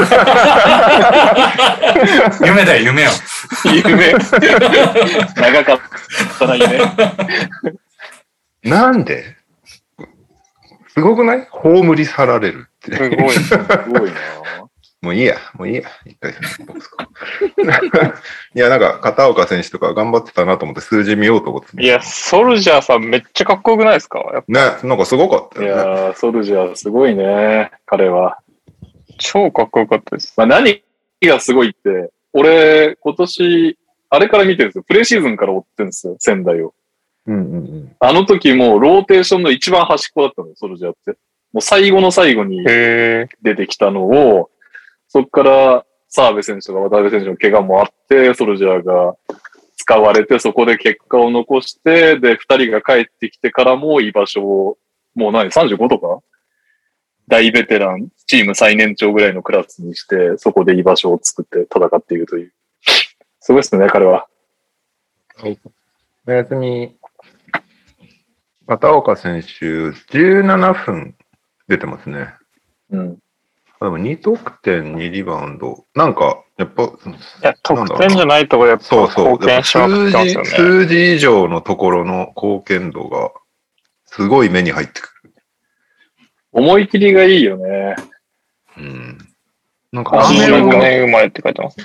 画面を見ると、り、すごい思い切っていくから。画面見ると片岡選手が、なんか活躍してるなっていうイメージだったな。うん素晴らしい。はい。はい。おめでとうございます。まず、まず一つね。そうね。まだまだここからですからね。仙台は当然ね、B1 に上がるのが目標なんで。もう結構ね、やっぱり多分疲弊はしてると思うんだよね。あの、B1 にやっぱ上がる言ってスポンサーを集めて、ガッと集めて、選手集めて、ガッて上がれるといいけど、もう4シーズンぐらいフルパワーで上がろうとしてるから、はいはい、はい。もうそろそろ上がっとかないとちょっとやばいよね、多分ね。慣れてきてるし、スポ疲ンサーも、は。スポンサーも下手したら離れちゃうからね。そうなんですよ。そうそうで、今、ベガルタが J2 に落ちたんで、多分スポンサー面とかは B1 に上がればチャンスはあると思うし。うーん。そっかね、まあ、あの、仙台ってやっぱり楽天サッカーのね。一強、一強らしいんですけど、うんまあそこの楽天のこぼれたスポンサー分を取り合うみたいですけど、まあそこね、やっぱりここは勝負の世界なんで、J2 が、にいる間に B1 ナイナーズがかっさらっていくという。どうしても肩入れしちゃいますね、仙台は。そうね、志村社長ですからね。確かに。もう出てくれたのが懐かしいね。本当だね。確かに。すそさんリクエスト。考えてみたらあれなのか？仙台対福島で、大柴対富だったのか？トミさん、香川を応援してたけどね。あ、そうなの？福島じゃないんだ。福島を応援してた形跡はわかんない。見てんのかな、人。とりあえず今、香川に肩入れしてます、富さんは。あ、そっかそっかそっか。まあまあまあ、B2 も面白いですよということで。あ、それこそあれやん。ハミルトン活躍してたじゃん。まあ、ピークも活躍そうだね。活躍してたね。ね。ダブドリ14買っていただいメルトンて。ピークすごかったですけどね。いや、すごいよね。なんか、あの、仙台やられ方がすごい試合見たじゃないですか。西宮の。うん。コインさんたちと、あの、一緒にいたタイミングで。うん。あの時、まあもちろんすごいとは思ったんですけど、うん。なんかどこかやる気がないというか、なんか仕上がってなさそうな感は感じたんですけど、プレイオフモードになってたね。でだいぶ違うなと思いましたけどね。やっぱ外国籍って外国籍ってそういう人結構多いよね。シーズンは流して、プレイオフは頑張るみたいなマインドの人結構いる気がするわ。ハミルトンは該当してると思う。た。まあ、ハミルトン多分そうですよね。それができちゃうのはやっぱすごいなとは思いますけど。まあ、怪我もしたくないっていうのもあったんだろうけどね。仙台とシーズン中にやった時はもう外から乱射するだけで、まあそれでも怖かったそうですよ。ね。うん。はい。ということで、えーそれが B2 でした。あと B3 の、あれだね、B2 昇格決定戦は、まだちょっと先か、5月28日土曜日に、そうそうそうそう。ファイナルのえー東京体育、東京体育館で、トライフープ岡山対アルティーリ千葉というね、まるで中立地とは思えない東京体育館で行われるということで、ちょっと行けたら行きたいな、これは。いけねえんだよな、その日程。ああ、そうなんだ。うん。ダブドリ対決だもんな。そうだよね。トラッシュトーキングセオリー、ヒルキケンジ対ダブドリ本誌岡田先生の戦いですからね。そして、もういいかな。スタッツリーダーとかやる？サツリーダー？一応ね、読み上げとく？ちょっとパッと出ねえんだよな。ちょっと待ってね。うん。なんか修正入ってたよね、サツリーダ訂正入った。それでツイ。ツイッターでボコボコに叩かれてた。えー、はい。B1 各部門のリーダー。得点王。レバンガ北海道、ショーン・ロング選手、初受賞、うん25.0得点。うんアシスト王、千葉ジェッツ、2年ぶり2回目、富樫勇樹選手、6.4アシスト。うん。えーリバウンド王、アルバルク東京、初受賞、セバスチャン・サイズ、12.4リバウンド。うん。えースティール王、川崎ブレイブサンダーズ、初受賞、パブロ・アギラール1.6スティールか。これが物理あ初なんだしてたんだよね。初ですね、はいはい。これがなんか最初違ったんだよね。確か。はいはい。えーブロック王、アレックス・デイビス、あ、です先言っちゃった。アメリカのオーザン・ハピネッツ、2年連続2回目、アレックス・デイビス、1.5ブロック。えーっと、スリーポイント成功率賞、名古屋ダイヤモンドドルフィンズ。これすごいよね。えー、52.9 2年連続2回目。そうそう。狩野祐介選手52.9%っていう。なんだそれ。やばすぎる。えーそしてベストフリースロー成功率賞、レバンガ北海道初受賞です。橋本里馬選手、92.0%。それもすげえ。ヒール王が最初発表と間違ってて、えー修正されましたってやつですね。うん。なんか、ね、賞金とか絡むしさ、契約のインセンティブとかも絡むからさ、そういうなんかすうんすげえセンシティブなところを間違えちゃダメな気もするよね。それで多分みんな怒ってたんだよね。うん。間違えるって感じもするけどね、なんかそこ。いや、単純にあれなんでしょうね。データベースのシステムが違ったんでしょあと、あ、これも修うね。まあ、あれだけネットに、ネットが 弱いぐらいだからね。なんかニュースのリリースのページで、その最終順位も発表されてたんだけど、群馬クレインサンダースになってて、あの、群馬クレインサンダーズですってファンに ツイートされてて、まあ、ずっと数問題はね、ありますけどね。まあ、そうね。あとは B2 のスタッツリーダーが、これかな。まとめてほしいね。えー得点を熊本ボルターズ初受賞、LJ ピーク23.7得点。うん。シスト、読めない。読めない。愛媛オレンジバイキングス初受賞、俊野達彦選手、俊野でいいんだよね。6.2アシスト。ね。え越谷、あ、リバウンド、越谷アルファーズ2年連続2回目、アイザック・バッツ14リバウンド。えースティールリバウスティあスティール王、佐賀バルーナーズ初受賞、マイルズ・ヘソン2.2スティール。うんえーブロック王、熊本ボルターズ初受賞。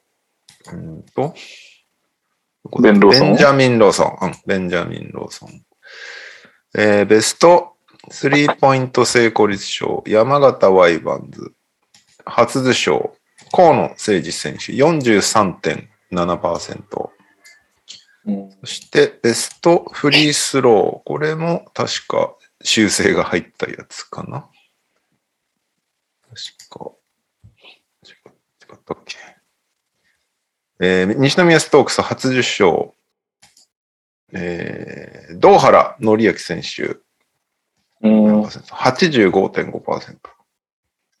ここも最初間違ってて修正が入りました。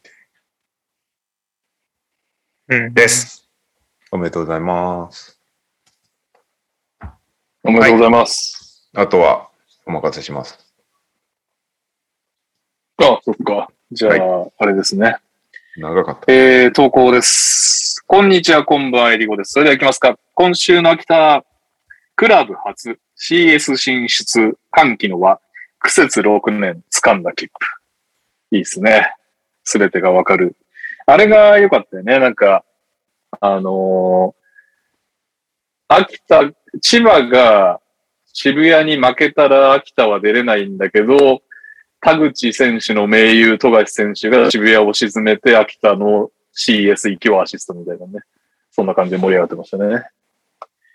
えー、そして、こんばんは、土井健です。今週の川崎のコーナーへ投稿です。終盤戦、7連勝で締め、CSA、えー5年ぶりにホームでやれるぞ。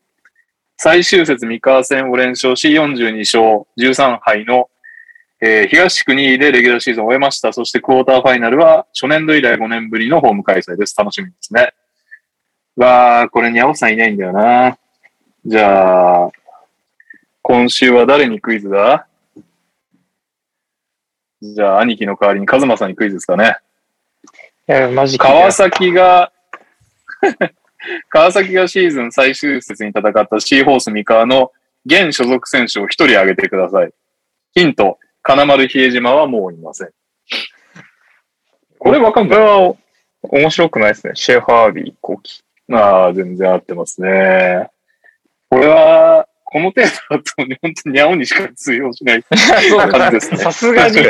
さすがにわかりますね。でも、にゃーを一人も言えなそ言えなそうな気がするね。言えないですね、絶対。うんう。絶妙なラインのクイズなんだ。そうですね。お疲れ様です。ダバーツ。島根短歌を投稿します。コロナ出て調整難しい敗戦も来週 CS 濃いアルバルク。続きまして、街中で CS 出場お祝いを市役所職員レプリカユニ着る。うん CS の相手はキャプテン安藤聖也の古巣アルバルクとなります。初の CS に地元松江市では街を挙げて応援。市役所や銀行窓口で職員がレプリカユニフォームを着用しているようです。個人的には秋田が CS 出場したのも嬉しく思います。今後も地方チームの躍躍進があるといいなと考えています。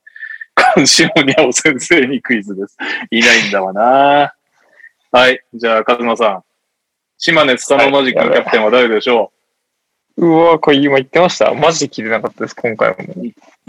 な聞かないで見るっていうのは大事ですね。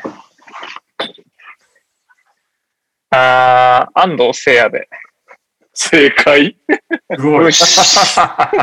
正解は安藤聖也でした。今年はベスト5候補ではないでしょうか。鳥取からは以上です。というわけで、ピックアップゲームあ、じゃあか、ピックアップシリーズイェーイ。イェーイじゃねえよ、まったくも はい、今週のピックアップシリーズは、えーまあ先週からなんですけど、ウォリアーズ対グリズリーズということで、今日101対98でウォリアーズが、えー逆転勝利を収めまして、3勝1敗となりました。ということう。で、うんえー先週、俺とかカズマ、あれ、右くんは途中でいなくなったのか？は、多分シリーズの話は二人でやったと思いますね。そうだよね。あの、ディロンが怪我させるまでは喋ったんだよね、多分ね。あ、ゲーム2までやってんだもん。ゲーム2までやってますね。なんで、そこまでの段階で何か言っときたいことがあれば。まあでもその後、その後あれだもんね。ジョーダンプールの怪我させるのもあったからね。だからこのシリーズはゲーム2で分かれてなかったよね。結局4試合終えて、ゲーム3までとゲーム4って今のとこなってるよね。そうだ流れとしては。確かに。もうゲーム3までの2フレグラ、フレグラント2が2つか。と、怪我人2人っていう、もうあれあれの状況からの、みんな反省した結果強くいけずクソしお試合が発生するっていう。いや、マジでやばいですよね。やばかったよ。ほんとレギュラー、淡々とレギュラーシーズンの試合を見て、ホームで、ウォリアーズが勝ちました、ちゃんと、みたいな、なんかそんぐらいのテンションの。えーあのー、今日の、はい、どうぞ。今日の試合、何がまずひどかったのかっていうと、ウォリアーズが最初の16本3を外したんだってね。はい。なんで、そんなんで勝てるかいと思ってたら勝っちゃったっていう試合です。で、なんかね、あの、かの石田隆樹さんすら、あの、やっぱり、現役時代の話聞いてると、もうなんか、試合前の感情の高め方って、戦場に行くぐらいのつもりでやるんだって、やっぱり、アスリートって。もう俺らとはさ、アマチュアが遊びでバスケする感覚とはやっぱ違うのよ。まあ、怪我も絶対する競技だし、もう本当にそれぐらい集中力もそうだし、アグレッシブさもそうだし、もうすべてをこうなんか、フィジカルもメンタルももう、こういっぱいいっぱいまで追い詰めてから試合に臨むらしいんだけど、多分それをやったけ、やって悪い方に行っちゃった参戦があったせいで、そう多分通常時のこのメンタルの上げ方とかをみんな微妙にできなかった感がすごいっす。ああ、なるほどね。あの、ベインとかもゲーム3が終わった後に、やっぱ選手たちも口でもまあいろいろ言い合いとかはあったけど、多分このままこれはまずいだろみたいな雰囲気が多分あったと思うんだよね。で、ベインとかもまだコントロールできるこのシーズンみたいなのを、その、なんていうんですかね。あの、試合をコントロールするって意味ではなくて、その、この軌道修正できるみたいな 多分意味合いで言ってて、その気持ちをベインだけじゃなくて多分おそらくみんな持ってたと思うんですよね。した結果が多分あの、まあ、使用試合になったんじゃないかなっていう。みんなちょっと乗れてなく、どっちも多分、そのモリアーズ側もそういう気持ちだったと思うし、グリズリーズ側もそういう気持ちだったと思うし、ちょっと本来の、両方チームとも本来の動きじゃなかったっていう感想でしたね、ゲーム4は。レジェジェは割と思い切りよくプレイできてるなって感じ、ちょっとしたけどね。誰ですか？ジェジェジェ。ジェジェうんなんか、相手ちっちゃいから中突っ込んできゃいいんだっていうの途中気づいた感があったけどね。うーん、そうね。まあ、でもまあ最後、最後なんかクソ3があったけど。な。クソ3の後、前もね、前のポジションもジェジェジェでってやられてるからね。なんか、あの、もうしょうがないんだと思うんだけど、あの試合を、ディロンずっとクソシュート打ってたじゃん。試合を通して。なんかもう、なんでそんなポゼッション早い段階でそんな難しいショット打っちゃうのみたいなのがずっと続いてたじゃん。うんで、案の定最後、うんいらんことして終わったじゃん。なんか、あうんあれってもうしょうがないの？どっかでもう下げようっていう判断はできないの？いや、できるんじゃない？それはカイラーでもトスを下げて、ザイヤ出して、ディロン・ブルックス残し続けたじゃないですか、最後。うん。うん、でもカイラー・ナウさんめっちゃ良かったじゃん。だって。いやめっちゃ良かったですよよかったね。なんかこのシリーズのスローもめっちゃ速いですし、周りが遅いんだよ。瞬間的にめっちゃ速くなる時がやっぱあるんで、面白いですね。まあ、あれは、判断は良くはなかったよね。心中した感じだったね、ディロンと心中しないといけない何か理由があったのかどう、何なのか。まあ、あんなことがも理由としては、あ後だからの、うん、出してあげないとっていう気持ちになったのか。何なんもあっだろう、ね。たかもしれないし、シリーズ勝ち切るんだったら、ディロンって、もうずっとプレーオフの初戦、その、ファーストラウンドから良くないので、うん。優勝まで見据えたらこいつ復活しねえとやべえなって思った可能性もあるし、ちょっと詳しくわかんないけど。なんかね。まあ、あとは第4クォーターのが入る傾向にあるっていうのはあるかな。ああ、それで、あ、いつも、いつも結構、最後の最後に決めよるから。そうそう、帳尻合わせて。確かに今日最後にね、帳尻合わせてたけどね。うん。いらないブザービーター決めてたもんね、今日ね。決めてましたね。一番最後に。お前それ入るんかいって、声出してもらっちゃいましたもん。2個前を決めろみたいなやつね。まあね。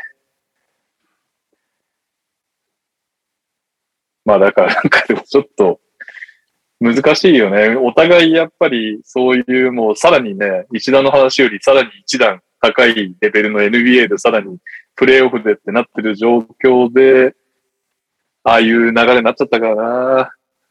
もうなんか、ここまで来ると誰のせいでもない感はあるよね。まあもちろん、その、ウォリアーズファンは、いやいや、ブルックスのせいでしょとか、グリズリーズファンだったらね、カーが追ってるとか、プールが怪我させたとか言うんだろうけど、もうなんか、ちょっと4試合目を見て俺は引引いたというか、ちょっと良くないシリーズになっちゃったなっていう感想ですかね。面白くないシリーズになってしまったというか。もったいないですね。いいカードではあったと思うんだけど。いや、絶対、絶対勝ったもんな、今日。絶対勝てましたよ。うん。絶対勝てた。なんかね、ステフ、ステフが逆転に導いたみたいな感じになってるけど、絶対そんなことないもんね。いや、そんなことないですよ、本当に。いまやもちろん勝ち切ったのはめっちゃすごいと思うんですけど、うんうん、いや、ウォリアーズが実際、そう、最後はすごかったのかもしれないけど、なんか、そうだ、ツイッター見てて、いや、さすがウォリアーズみたいなツイートがいっぱい並んでてさ、え、違うくないと思って。うんそんなことはないですよね。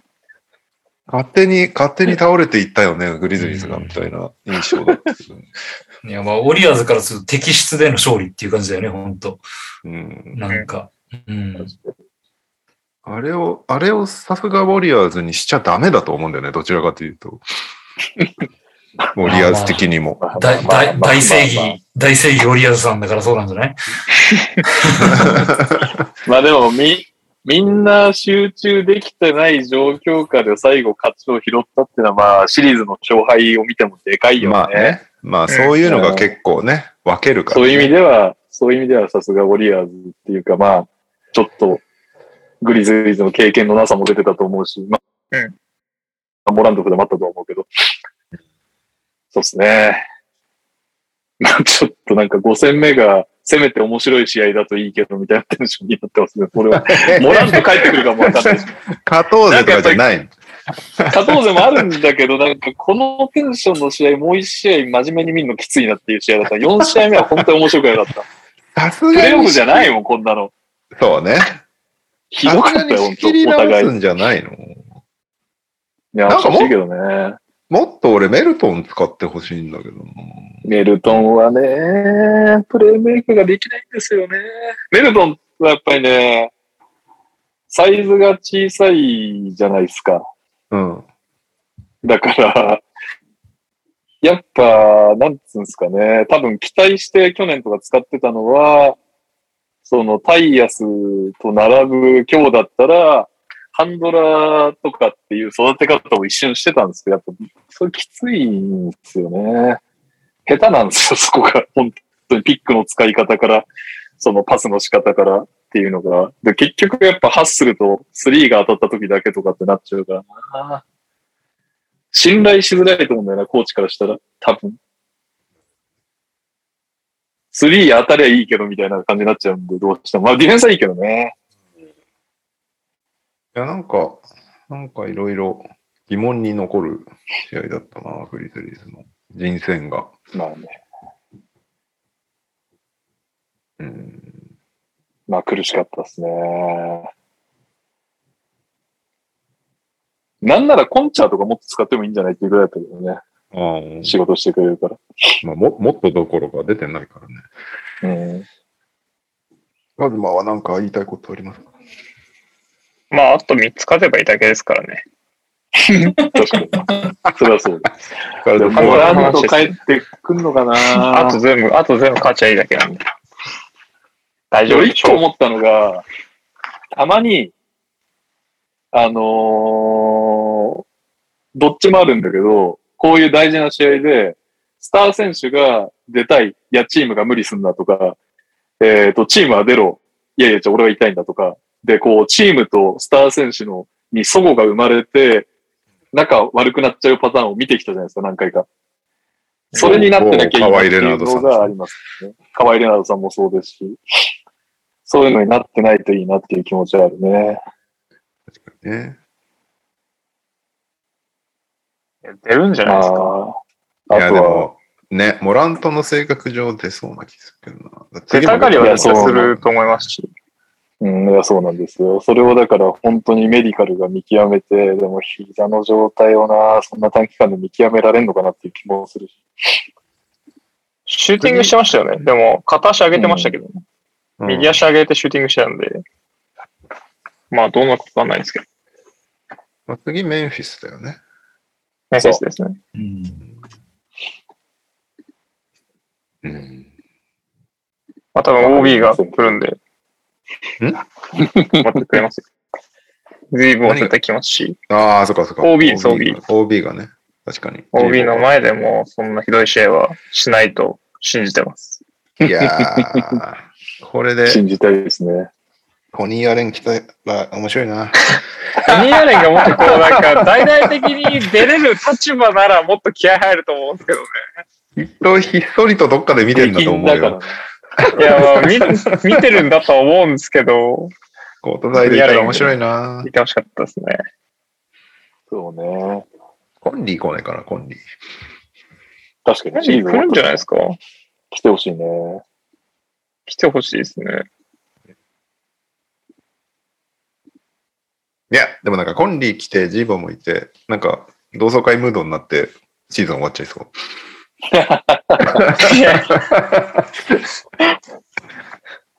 だってそこで勝っちゃうとコンリー、あ、俺またもしかして来ないとダメ？みたいな気持ちになってくる。もう残り全試合来てもらってって感じ。ステージのメインステージのとこは。だって一回、あいつでもまだ家あんじゃねえかなだって。コンビ。うんないの？ああってもおかしくなさそうですけどあってもおかしくはない。確かに。うん知らんけど。うんまあ、でもな。不思議なというか、ちょっとバスケット界のところが強すぎたな、このシリーズは。そうね。うん、なんかちょっと思ったより残念な形になってしまったよね。うんはい。じゃあ、右さん大丈夫ですか？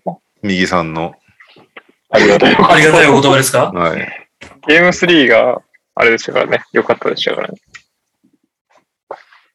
いやー、なんか、あれですね。もったいないですね。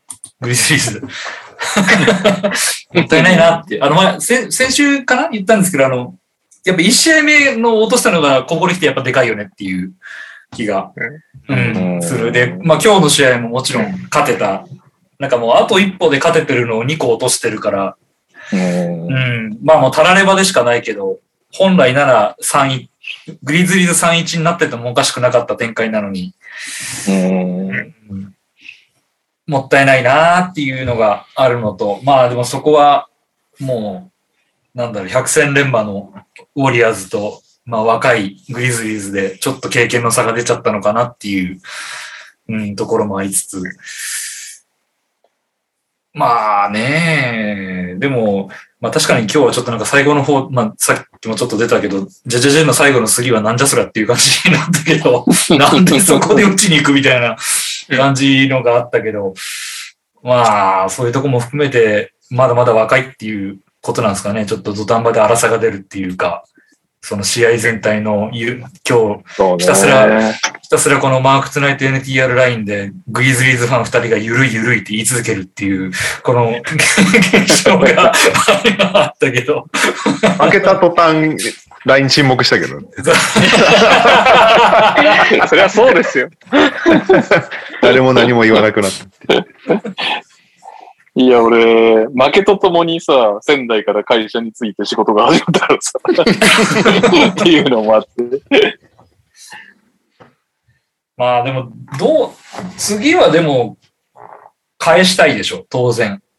いや、それはもちろんね。ねえ。まあまあ、こっから3つ返せばっていうことは当然あれだし。だからなんかこの、ウォリアーズホームで別に勝てないわけではないじゃん、なんか。そうだね。うん。その、まあ、前、全勝できるとは言わないけど。そうそう。なんかその、まあちょっと、まあこれもまあちらっと前言ったけど、あの、往年の絶望感はないわけですよ、ウォリアーズに対しても。なんか、ううんん、ウォリアーズホームでの、なんかまあ圧倒的な強さ感っていうか、もうちょ、これどうやったら勝てんのかなみたいな感じの圧力までは全然感じないし、なんなら今日はグリズリーズの不甲斐なさにお付き合いしてくれるぐらいの感じなんだから、なんかそこは、うんうん。あんまりそこの絶望感はないなっていう感じは。プレイに怖さがないよね、全くもって。うまあ、このシリーズだけなのかもしれないけど。そう、だから前、まあこれ、同じこと本当繰り返しばっかりになっちゃうけど、あのー一番強かった頃ってあの、対戦相手の弱みにガンガン突き込んでくるチームだった印象があるんですよ、俺、ウォリアーズって。はいはいはい。なんかもう、あのーこっちのミスを絶対許してくれないっていうか、ちょっとでも隙を見せたらそこでガンガン離されるみたいなところがあったのが、なんかそこの怖さが全然本当感じないので、このシーズン見てても。なんかそういう意味では、全然まだチャンスはあるんじゃねえかな。で、それこそジャマラント帰ってきたら、また、あの、エンジンも入れ方も変わるだろうし、あそうまねだ。望みはありそうだなっていう感じはします。とにもかくにも、まあ次ホームで取らないと、まあと、ね、物理的に終わっちゃうのもそうだし、うん。うん。まあ、本当第5戦勝負っていう感じなのかな。まあまあ、負けたらメンタルも、どこまでお互いだけど、俺は本当そこ気になるんだよな。ウォリアーズもそうだし、グリズリーズもそうだし、やっぱりちょっと、このなんか、プレイオフインテンシティなかった気がしちゃうから、どこまででもゲーム3までのあの展開があるっていう中で、どこまでどう、どっちのチームが巻き直せるかっていうのがね、うん。すごい気になるね。ね、だから、さっきレオも言ってた、その、ウォリアーズさすがだっていうのは俺もま全く感じなかったし、うん。うん。なんかその、お互いハイレベルな試合をする中で、最終的にそれでも勝ち切るみたいなのがウォリアーズだったのが、なんかそうじゃねえなっていうところがあるので、うん。まあ、ね、どうなんだろう。まだ可能性は全然ありそうな気はするけどな。なんか、ありがとうございます。グリズリーズは。うん。まあまあ、そうね。うん。接戦は接戦が、だからね、続いてる。うんままあ今日はなんか最後経験の差で負けたのか、本当にそのインテンシティが足りないっていうところで負けたのか、あれだったかもしれないけど、どっちもでも本当レギュラーシーズンみたいな負け方だった。最後までてそんな雰囲気だったから。うん淡々と負けたよ。なベインがさ、け怪我明けなのはわかるんだけどさ、なんか38分も使って全くシュート打たせないのは何なんなんだろうね。もっと打たせりゃいいのに。使うなら。いやあのーやっぱベインとモラントはすげえ相性いいんだよね。結局モ、ラントがいるからこそ打てるみたいな話？お互いで、モラントもベインがいるからこそドライブレーン開くみたいなところが、すごくいい関係があるんで、そこがやっぱりベインが一人でこじ開けるっていうとこまではいかない。し、じゃあ誰が作ってあげるのってなった時に、ちょっとタイヤスじゃそこは、さすがに引き、引力が違うよね。やっぱりモラントとは。ね。理論はあんなんだし。理論はなんだし。いや、ゲーム5ちょっと理論活躍期待したいですけどね。このまま終わったら相当しょっぱいですよ、あいつは。このまま終わったらちょっとトレード対象ぐらいの感じ。いや、本当そうですよね。ダイヤいるし、なんかね、一試合ぐらいはディロン活躍するの見たいよね。みたいね。まあ、ミネソタ戦でダガーがあったけどね、謎に。ああ、あったね。まあ、そうぐらいか、このプレイオフは。ちょっと去年のユタ戦のあの感じはないよね。ないですね。去年が懐かしいですよ、本当に。懐かしいよね。ユタ戦はやっぱ気持ちで負けてないところがちょっと、ファンとしては応援しがいがあったけど、なんかもうちょっと、ぐずぐず感がな、そこが。はい。はい。あれだな。じゃあ次のあれか。ちょっと待って。次のもでもわかんないのか。一応、7000まで行ったらまだやってる感じ？7000までやったら、どうしよう。そうだね。うん、7000まあでも他も決まってないから、あれか。まだ未定なんだよね、全体的に。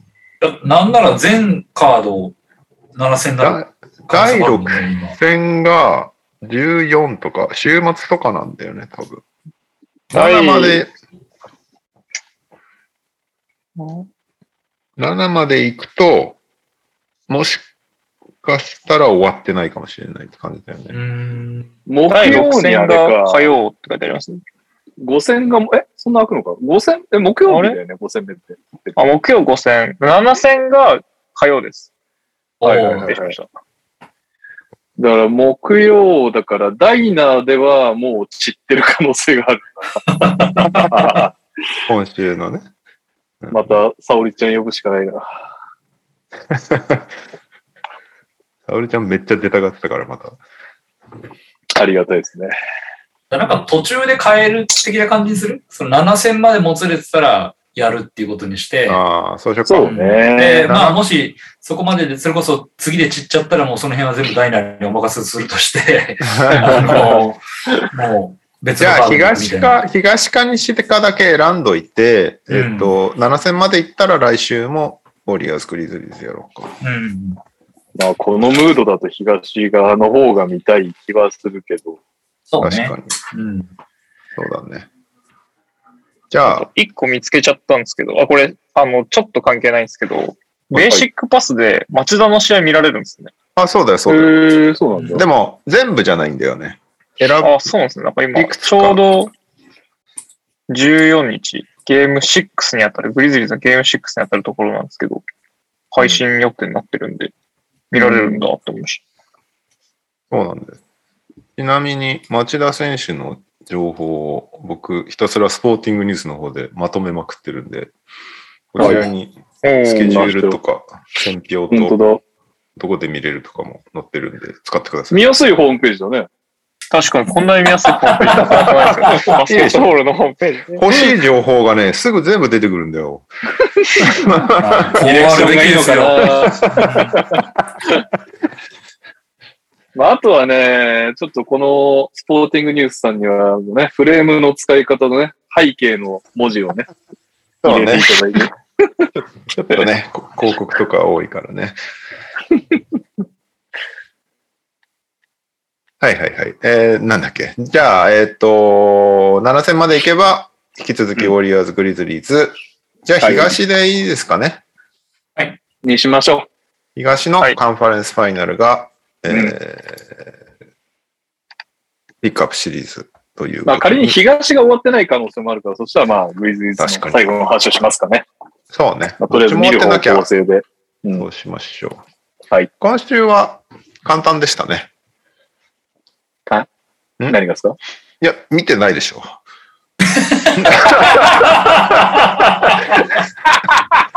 僕、ゲーム3でめっちゃ触れてくるかと思ったら全然触れてこないんで、これもう見てないんだって思いましたよ。すぐ、すぐ第5戦の話し始めたもんいやいやいや、もうだって、クレイのチームって言い過ぎたからさ、前。もう、もう今週はいいかなっていうのがちょっとあって。ゲーム3こそこれクレイのチーム来るなと思ってうん。ましたけど、簡単だった。そういうことね。もう早々にツイッターで流れてきてきたであろうデジェジェのクソシュートの話に入って、第5戦の話をし始めてたから、これ絶対見てないな。いやいやいや、未来に目を向けるのは大事ですよ。本そ当。のくだり忘れてた。鈴戸さんはね、早い段階で見てないに100円ってコメントしてます。弱気だな、それにしても、ベッドが。右くん喋り始めたぐらいにもうコメントしてた。確かに、100 100円はちょっと弱気ですね。え ーはい。というわけで、はいそうだでございます。はいはい。えー、NTR メンバーの皆さん、こんばんは。WW 訴訟メンバーのダダダ大輝です。前回のクイズは 2easy で申し訳ございませんでした。今回も WW 訴訟クイズ部を代表して問題を作りました。第1問難し。いんだよ。はい。第一問、まずは、何これまずは犯罪者にまつわるクイズです。なんそういうこと、えー、富山県警に大麻取締法違反で逮捕されたでおなじみの元富山グラウジーズのリチャード・ソロモン容疑者は、うんバチェシェヒシュコレジーバスケットボールというチームでプレーをし、FIBA ヨーロピアンカップで優勝しました。実は、このチームには元 NBA 選手が2人います。1人はレイカーズでプレー経験のあるダリル、あ、違う、タリク・ブラックですが、もう1人は誰でしょうはい、選択肢ない中で当たる人いますか？いやいや、わかるわけないでしょ。わかんないですね。えー、リチャード・ソロモンと同じチームで、バチェシェ・ヒシュコレジで、FIBA ヨーロピアンカップで優勝したチームメイト A、ジョーダン・マクレー。B、サム・デッカ。ー C、ロンデー・ホーリス・ジェファーソン。D、ジョー・アレクサンダー俺がいたって驚かないけど、ホリス・ジェファーソンって、そんなユーロいましたっけ？確かに。ホーリス・ジェファーソンを切りましたが。サムデサムデッカー。なんか我々的にはサムデッカーって言いたいけどね。うん。そうですよね。番組的に。ファイナルアンサーですか？サムデッカーじゃないですか？サムデッカ答え B サムデッカおおー。ト too easy 来た。ー。 too easy、too easy。えー、ジョーダン・マクレーはメトロポリタンズ92。カッコフランス。ロンデー・ホリス・ジェファーソンは、これベシクタシュなんだっていう。で、ジョー・アレクサンダーはマッカビー・リション・レジオンでプレーしてますとのことです。第2問。FIBA アンダーセブンティーンワールドカップ2018で、アメリカ代表は金メダルを取りましたが、その時の現役 NBA 選手は、ジェーレン・グリーン、エヴァン・モブリー、スコッティ・バーンズ、ジェーレン・サグス、RJ・ ハンプトン、アイザイア・スチュワート、バーノン・キャリーがプレーしていましたが、あと一人現役 NBA 選手がいます。誰でしょう誰でしょう ?2018 年の FIBA アンダーセブンティーワールドカップの金メダルをジェーレン・グリーン、エヴァン・モブリー、スコッティ・バーンズなどと一緒に取ったもう一人の現役 NBA 選手。はい、この時点でいける人はいますか？わかりません。A、ケイド・ハニカニンガム。B、アイザック・オコロ。C、ザイエア・ウィリアムズ。D、キーオン・ジョンソン。E、ブランドン・ボストン・ジュニア。E まである。何もう一回。A、ケイド・カニンガム。B、アイザック・オコロ。C、ザイエア・ウィリアムズ。D、キーオン・ジョンソン。E、ブランドン・ボストン・ジュニ最後の二人は僕も誰だかもよくわかんないんですけど。ア。確かに。これはなんか消去法でいける気がすんな。最後の二人は、とそんな感じじゃん。うん知らん人は知らないから、そこが選ばれるとは思う USA に選ばれるほど上手くないですよ、きっと。ザイアンもないと思うんですよね、僕。であと、ケイドは多分一個下だと思うんだよね、世代が。おってことは？オコロコロあれ、オコロ正解。おおお。ー、 Too easy。すげえな。銀メダルのフランスにはテオ・マレドンとキリアン・ヘイズ。5位のトルコにはシェンギョン。10位のセルビアにはポクシェフスキーがプレーしていました。そして、最終問題です。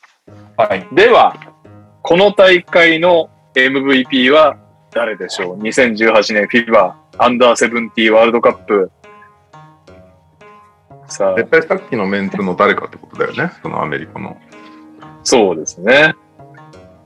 えっ、と、一応選択肢が H まで来てるんで言いますと、アイザック・オコロ、ジェーレン・グリーン、エヴァン・モブリー、スコッティ・バーンズ、ジェーレン・サグス、RJ・ ハンプトン、アイザイア・スチュワート、バーノン・キャリー。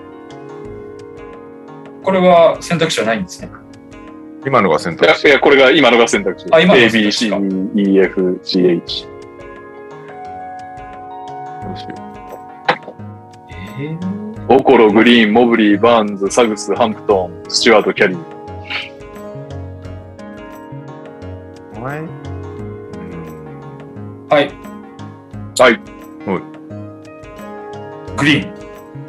グリーン。もうそれは、俺はグリーンにベットしますよ。ああ、まあそうね。お二人は？そしたら、そしたらもうグリーンでいいんじゃないですか。我々は右さんの言うことをはい聞きます。正解は、ジェーレン・グリーン。すごい、ジー、 too easy。いやいやいやいやいや。すごいな。全部、この問題全部クリアするってすごいっすね。なんか選択肢って結構ありがたいなって、ありがたいありがたいクイズで気づかされますね。うん、さよならゼロから考えなきゃいけないんできついですけど。確かに。あと、ニャオクイズとかで鍛え上げられたこの、読んでいくっていうね。いや、そうです。出題者の意図を読んでいく。裏読みね。行間を読むっていう感じが、この、で変に、はい変にもうなんか、策略のない回答、なんか選択肢与えられるともう全く当てられなくなるけど。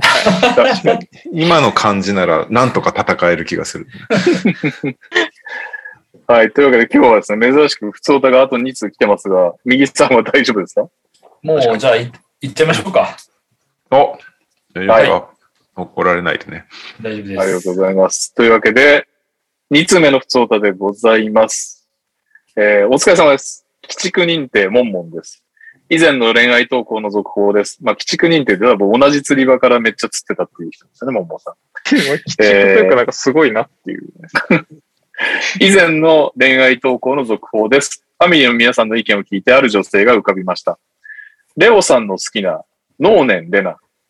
au の CM に出ている松本ほのか美の子です。髪はロングです。普通に友達なのですが、去年のクリスマスを二人で共にしたり、元日から飲みに行ったり、スイーツ巡りや買い物、休日には4、5時間電話をしています。直近ではジャパンジャムに二人で行きました。ロッキンジャパンにも行く予定です。今週はスタバの新作のイチゴフラッペチーノを飲みに行きます。が、しかし、彼女は身長が高くない男性が好みなんです。私は176センチと平均よりは高く、小学生の頃から競泳水球をしていたので骨格が自然と逆三角形で威圧感があると言われます。にゃお先生、かずまさんどうしたらいいでしょうか？どうしたい、どうしたいんですかね？そのことは何もないと僕は思いますけど、何もってなんか付き合ったりは絶対しないと思いますけど、えー、なんえでなんで？ーえ、こんだけいろいろやってても？僕なら絶対付き合わないと思います。いやだってめっちゃちょうど、めっちゃちょうどいいじゃないですか、そんな存在。ああ、一緒に、何でもないのに遊びに行ける存在がっていうことね。はい。クリスマスも時間潰せるんですよね。元旦も潰せるんですよね。で、えでもこうよみたいなテンション。その、その、かずまさんはでもそういう関係の人と夜の関係はあるんですね。それはまた別の話じゃないですか。恋愛じゃないです。顔を、顔を見せたいわ、ポッドキャストダメだから。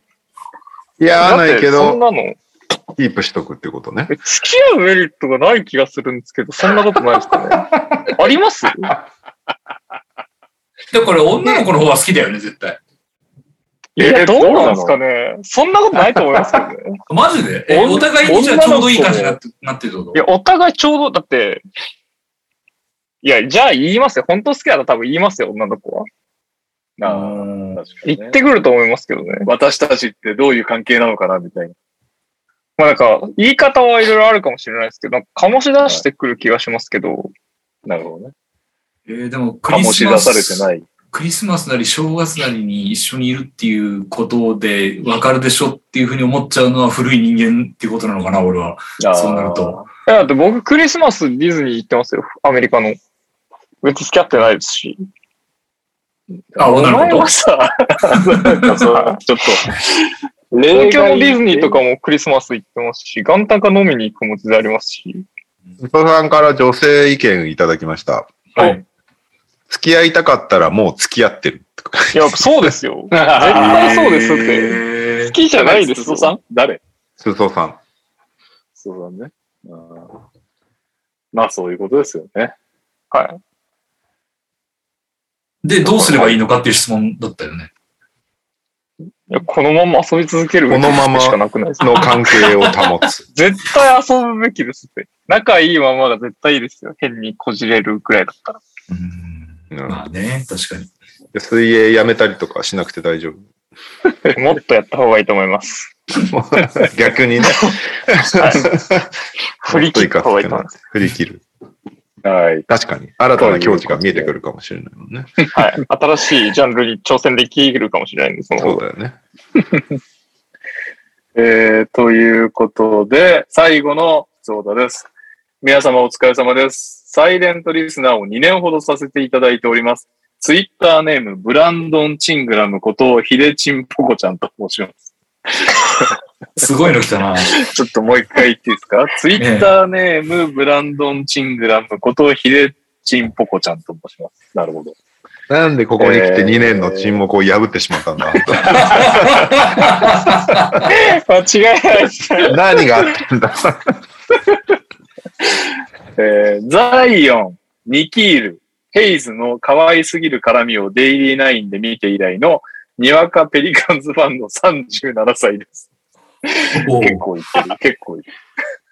早速ですが、ジャパンゲームズのチケットが当選し、家族4人分の金額に半端ない喜びとともに後悔にも似た気持ちになっています。そこで質問です。ウォリアーズ、ウィザーズ戦においてペリカンズグッズを身につけるのはいかがなものなのでしょうか息子がウォリアーズファンのため、せめてキャップだけでもペリカン魂を保持したいと考えているのですが、プレシーズンマッチとはいえ、チームの皆様及びファンの皆様に失礼に当たるのでしょうか。だいぶ前の NTR の配信にて、レオ様が、関係ない家に来てるのは、点々点的な感じで怒りをあらわにしていることを考えれば、タブーなのかなと思いますが、そんな、そんなあります？皆さんのご意見をお聞かせ願います。ちなみに NTR のへのメールを送るのは、カズマしか編集長様か G メールどれに送るのがいいのでしょうか教えていただければ私のチンポゴの狩りの高さが皆様と比べてどの程度なのか写真で見ただき見ていただきたいと思います。これまでの女性には形がいいと褒められています。長文失礼いたしました。それはしばちゃんの DM が一番いい。そうですねい。やいやいやいやいやいやいやカズマだよ。チンポコ担当はカズマで頼みますよ。僕そのまま誰かに転送しますとしたら。で、ランダムなチェーンメールみたいになる。え、俺そんなこと言ったまあでも、どう、どういや、俺なんか記憶あんのが、あの、なんかさ、この、試合とかじゃなくて、選手の、なんか、イベントに、俺、チャンフンだった気がすんだけど、なんかさ、あの、ラスかなんかのイベンあったあった。トなのに、ユタの湯に来て行ったみたいな。あったあったあったあったそれはいらなくないみたいな。あれは、それはちょっとね、煽りにすら入るレベルの。だけど、ウキャォリアーズとウィザーズのとこに NBA ファンとして楽しみにペリカンズのキャップ被っていくぐらいはそんなに煽りじゃない気がすうん、ジャパンしかもジャパンゲ自体はーム結ね、構、そうで NBA すよね。前回っていろんなチームのグッズ身につけてる人結構いた気しますね。いたいたうんいたと思う。いましたよね。うん結局、レイカーズとかいたよ。。うん。うん。両チームのファンじゃなくても、NBA が日本で見れるってことで、NBA ファンが集まるイベントだから、る。ジャパンゲームズに関しては何も心配しなくていいんじゃないかな。俺も大丈夫だけどねな。プレ、プレシーズンだしね。うんうん。うんプレシーズンゲームで完全にお祭りでしかないから、なんか、いいんじゃないっていう、何も気にする必要ないでしょっていう感じがするんだけど。まあ、プレイオフにね、うん。フェレックスアリーナにペリカンズの格好で来たら何してんのお前って。それはちょっとプレシーズンジャ。パンゲームズだったら全然問題ないよね。うん。大丈夫なんじゃないかな。うん。だって俺、うんネッツサンダー戦にタージ応援しに、ブルズのタージのユニフォーム着に シーズンですよね、それ。プレイシーズンレ。レギュラーシーズン、レギュラーシーズン。確かに。でしかも、はい。子供さんがオリアーズファンってことはオリアーズグッズを身につけてるわけでしょ、多分。そういうことですよね。うん。だったらもうそれで全てが許されそうな気が全するけど。然大丈夫でしょ。キうんャップ、キャップぐらいはつってたけど、キャップなんて余裕だし、なんならジャージもいいんじゃねえかなって。全然いいんじゃない？か絶対グリズリーズのジャージ着てく気満々ですけどね。そうなんだ。はい。そこまでのあれはねえな。うんこのままだとちょっとなんか情けない感じになっちゃいますけど、来ていったら。逆に煽ってやるぐらいの感じで行きたいですね。俺なんて持ってんのディロン・ブルックスなんだけど。いいじゃん。煽ディロン・ブルックス、デね。ィロン・ブルックス、ディロン・ブルックス来てさ、なんかそういうブース作ろうよペット。に取材に行く感じ。ブース作ろうよ。なんやか、ジャンプした人をひたすら叩き落とすみたいなイベントやるから。俺は煽りだな。俺がそれ着てギャリー・ペイトンにインタビューしたら煽りだわ。それは。完全に煽りだよね。いいな。はいということでえー、ブランドン・チングラムことヒデチンポコちゃん。大丈夫言いたいだけじゃん、もう。大丈夫です。キャップつはい、けてください。大丈夫です。全然大丈夫です。です。はい。はいということで、これ辛いな。エンディングが1通しか来てないんですよ。うんそれがちょっと辛めなんですが、オリミラです。リスナーでゲストに呼びたい人でお願いします。うーん。いいない、いない、いない。いやー、結構思いつかないんだよな。それはあれなのかね、まあ、過去に出てもらった人も含めてっていうことでいいのかね、もちろん。ああ、まあ過去に出てもらった人もいまあ、いっぱいいるじゃないですか、ねリスナーさんで出てもらった人。リスナ僕、ー？直近の、リスナーなのかわかんないですけど、直近のエンディングで、あの、ね、先週の先週しかって、うん、先週の満場満場一、致。が。今回も満場一致になってもおかしくないと思うんだよね。それで、え先週で、先週はポッドキャストをやってほしいリスナおお誰ー。だ？満場一致だった。誰だと思う？ポケニクあ それは聞いてみたいわ、確かに。あ、違う。違うのか。言われてみればそうですね。うん確かに。忘れてた。え、誰？え？P, ク P 以外？さん、P さん。P さん。P さんです。あ、プーティンさん？そうそうそうそうそうそう。ああ、なるほどね。確かに確かに。ゲスト？ゲストか。ゲスト。リスナーゲスト。リスナー、まだ聞いてんのかな？っ確かに。てっていう人ならいるけど。まあ普通に巣立ってったやつとかいくらでもいるからな。うん難しいですね。決めました。マジか。うん実現性は加味しなくていいんですよね。それはしないで、会ったことないんだよ、大体。そしたらもう、はい、僕は決まりましたよ。えー、じゃあどうしよお、B さんが決まってからですね。うそさんがまたゆまさんスペシャル聞きたいって言ってますね。う。あおー確かに。そうね。オフにぴったりの。最近話してねえな。えー、リスナーで、そんな、すぐ、決まるか 悩んでるね。悩んでる。な。悩んでるね。まあね。いないよね、普通。いや、でも忘れてるやつに、そら、こいつ面白そうだな、みたいなので。ゲストね。あ、はい。あでも。俺でもね、わかりました。忘れてたけど、あのーその、プレイオフ予想企画で、確かワンコーナー出演権がかかってるはずですね。ああ、確かに。確かね。うん。はい。はい。というわけで、では、え、俺から始まりでいい？ですか？はい。じゃあ、カズマ終わりで、本日のエンディング、リスナーでゲストに呼びたい人でございます。3、2、うん1。1。ヒデチンポコちゃん。もう気に入ってるじゃないですか。大好きじゃん。気に入ってるじゃないですか。こっちだろう、絶対。なんで一番に行ったんだよ。いや、もう嫌ですよ、マジで。はい。えー、千尋さん。ああ、確かになそりゃそうだ、そりゃそうだわ。えー、しだまさん。ああ、意外と、なんか近すぎて、あれだったけど、確かに。出てもらったことないな。めっちゃ聞いてくれてるもん。うん。千尋さんです。おー やっぱり、順番逆だった。順番逆だった。からでも、はい今からでも逆に言ってみる？1回目でも面白い可能性全然あります。いやいやいやいやいやいや。じゃあ、カズマから3、2、1、ひひろさん。しだまさん。ひひろさん。ひでちんぽこちゃん。ダメだ。ダメだ。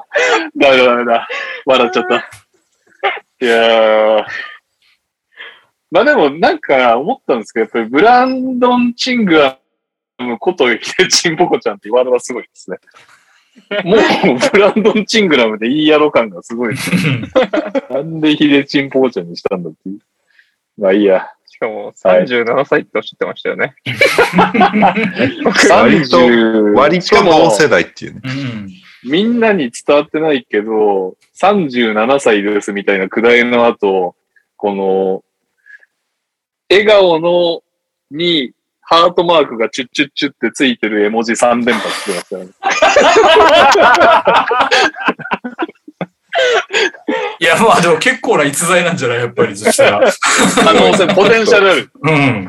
そうね。今後の投稿に期待したいですね。うん。わかんない。またここから2年間サイレントになる可能性もある。あの、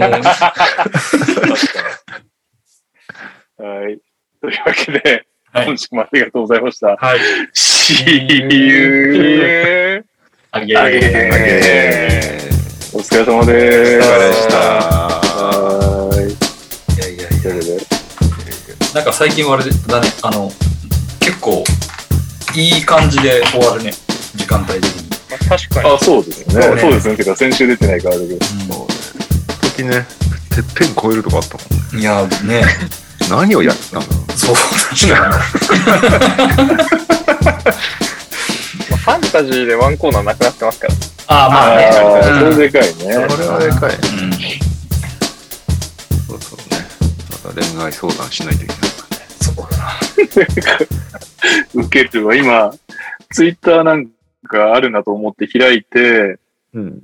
全然関係なく、頭、ド頭に見たツイート、渡辺沙織。ぶり、ぶり返す気持ち抑えよう。どうしてあんなシュート打った？って書いてる。こっちがジョーダン・プールとかではなく、ディロン・ブルックスになってる。めっちゃ怒ってるやん、沙織ちゃんい。やーこれは、そんなグリズリー好きなんですか？僕全然あの知らなかったんですけど。めっちゃ好きでモラモラントから大好きになったっていう。モラントルーキーシーズンから NBA 入ってる。へえ。まあでもこういうのなかったからな、ほんとマイク・コンリーで好きになりましたみたいな人あんまいなかったからね。まあ、すごいことだよね。なんかほんとモラントがいろいろ変えてるよね。メンフィスのイメージを。うん。すごいことではあるわ。はい。というわけでお疲れ様です。あれどうでしたわかりました。ようやく自宅のベッドで寝てきます。あそっかそっかそっか。そして金曜から香川に行ってきます。マジで4泊したくねえ。うどん金土で帰りてえ。うどん旅頑張ってください。ごうどん飯が限タクシー、界と思うどんタクお遍路頑張ってください。じゃあお疲れです。お疲れ様です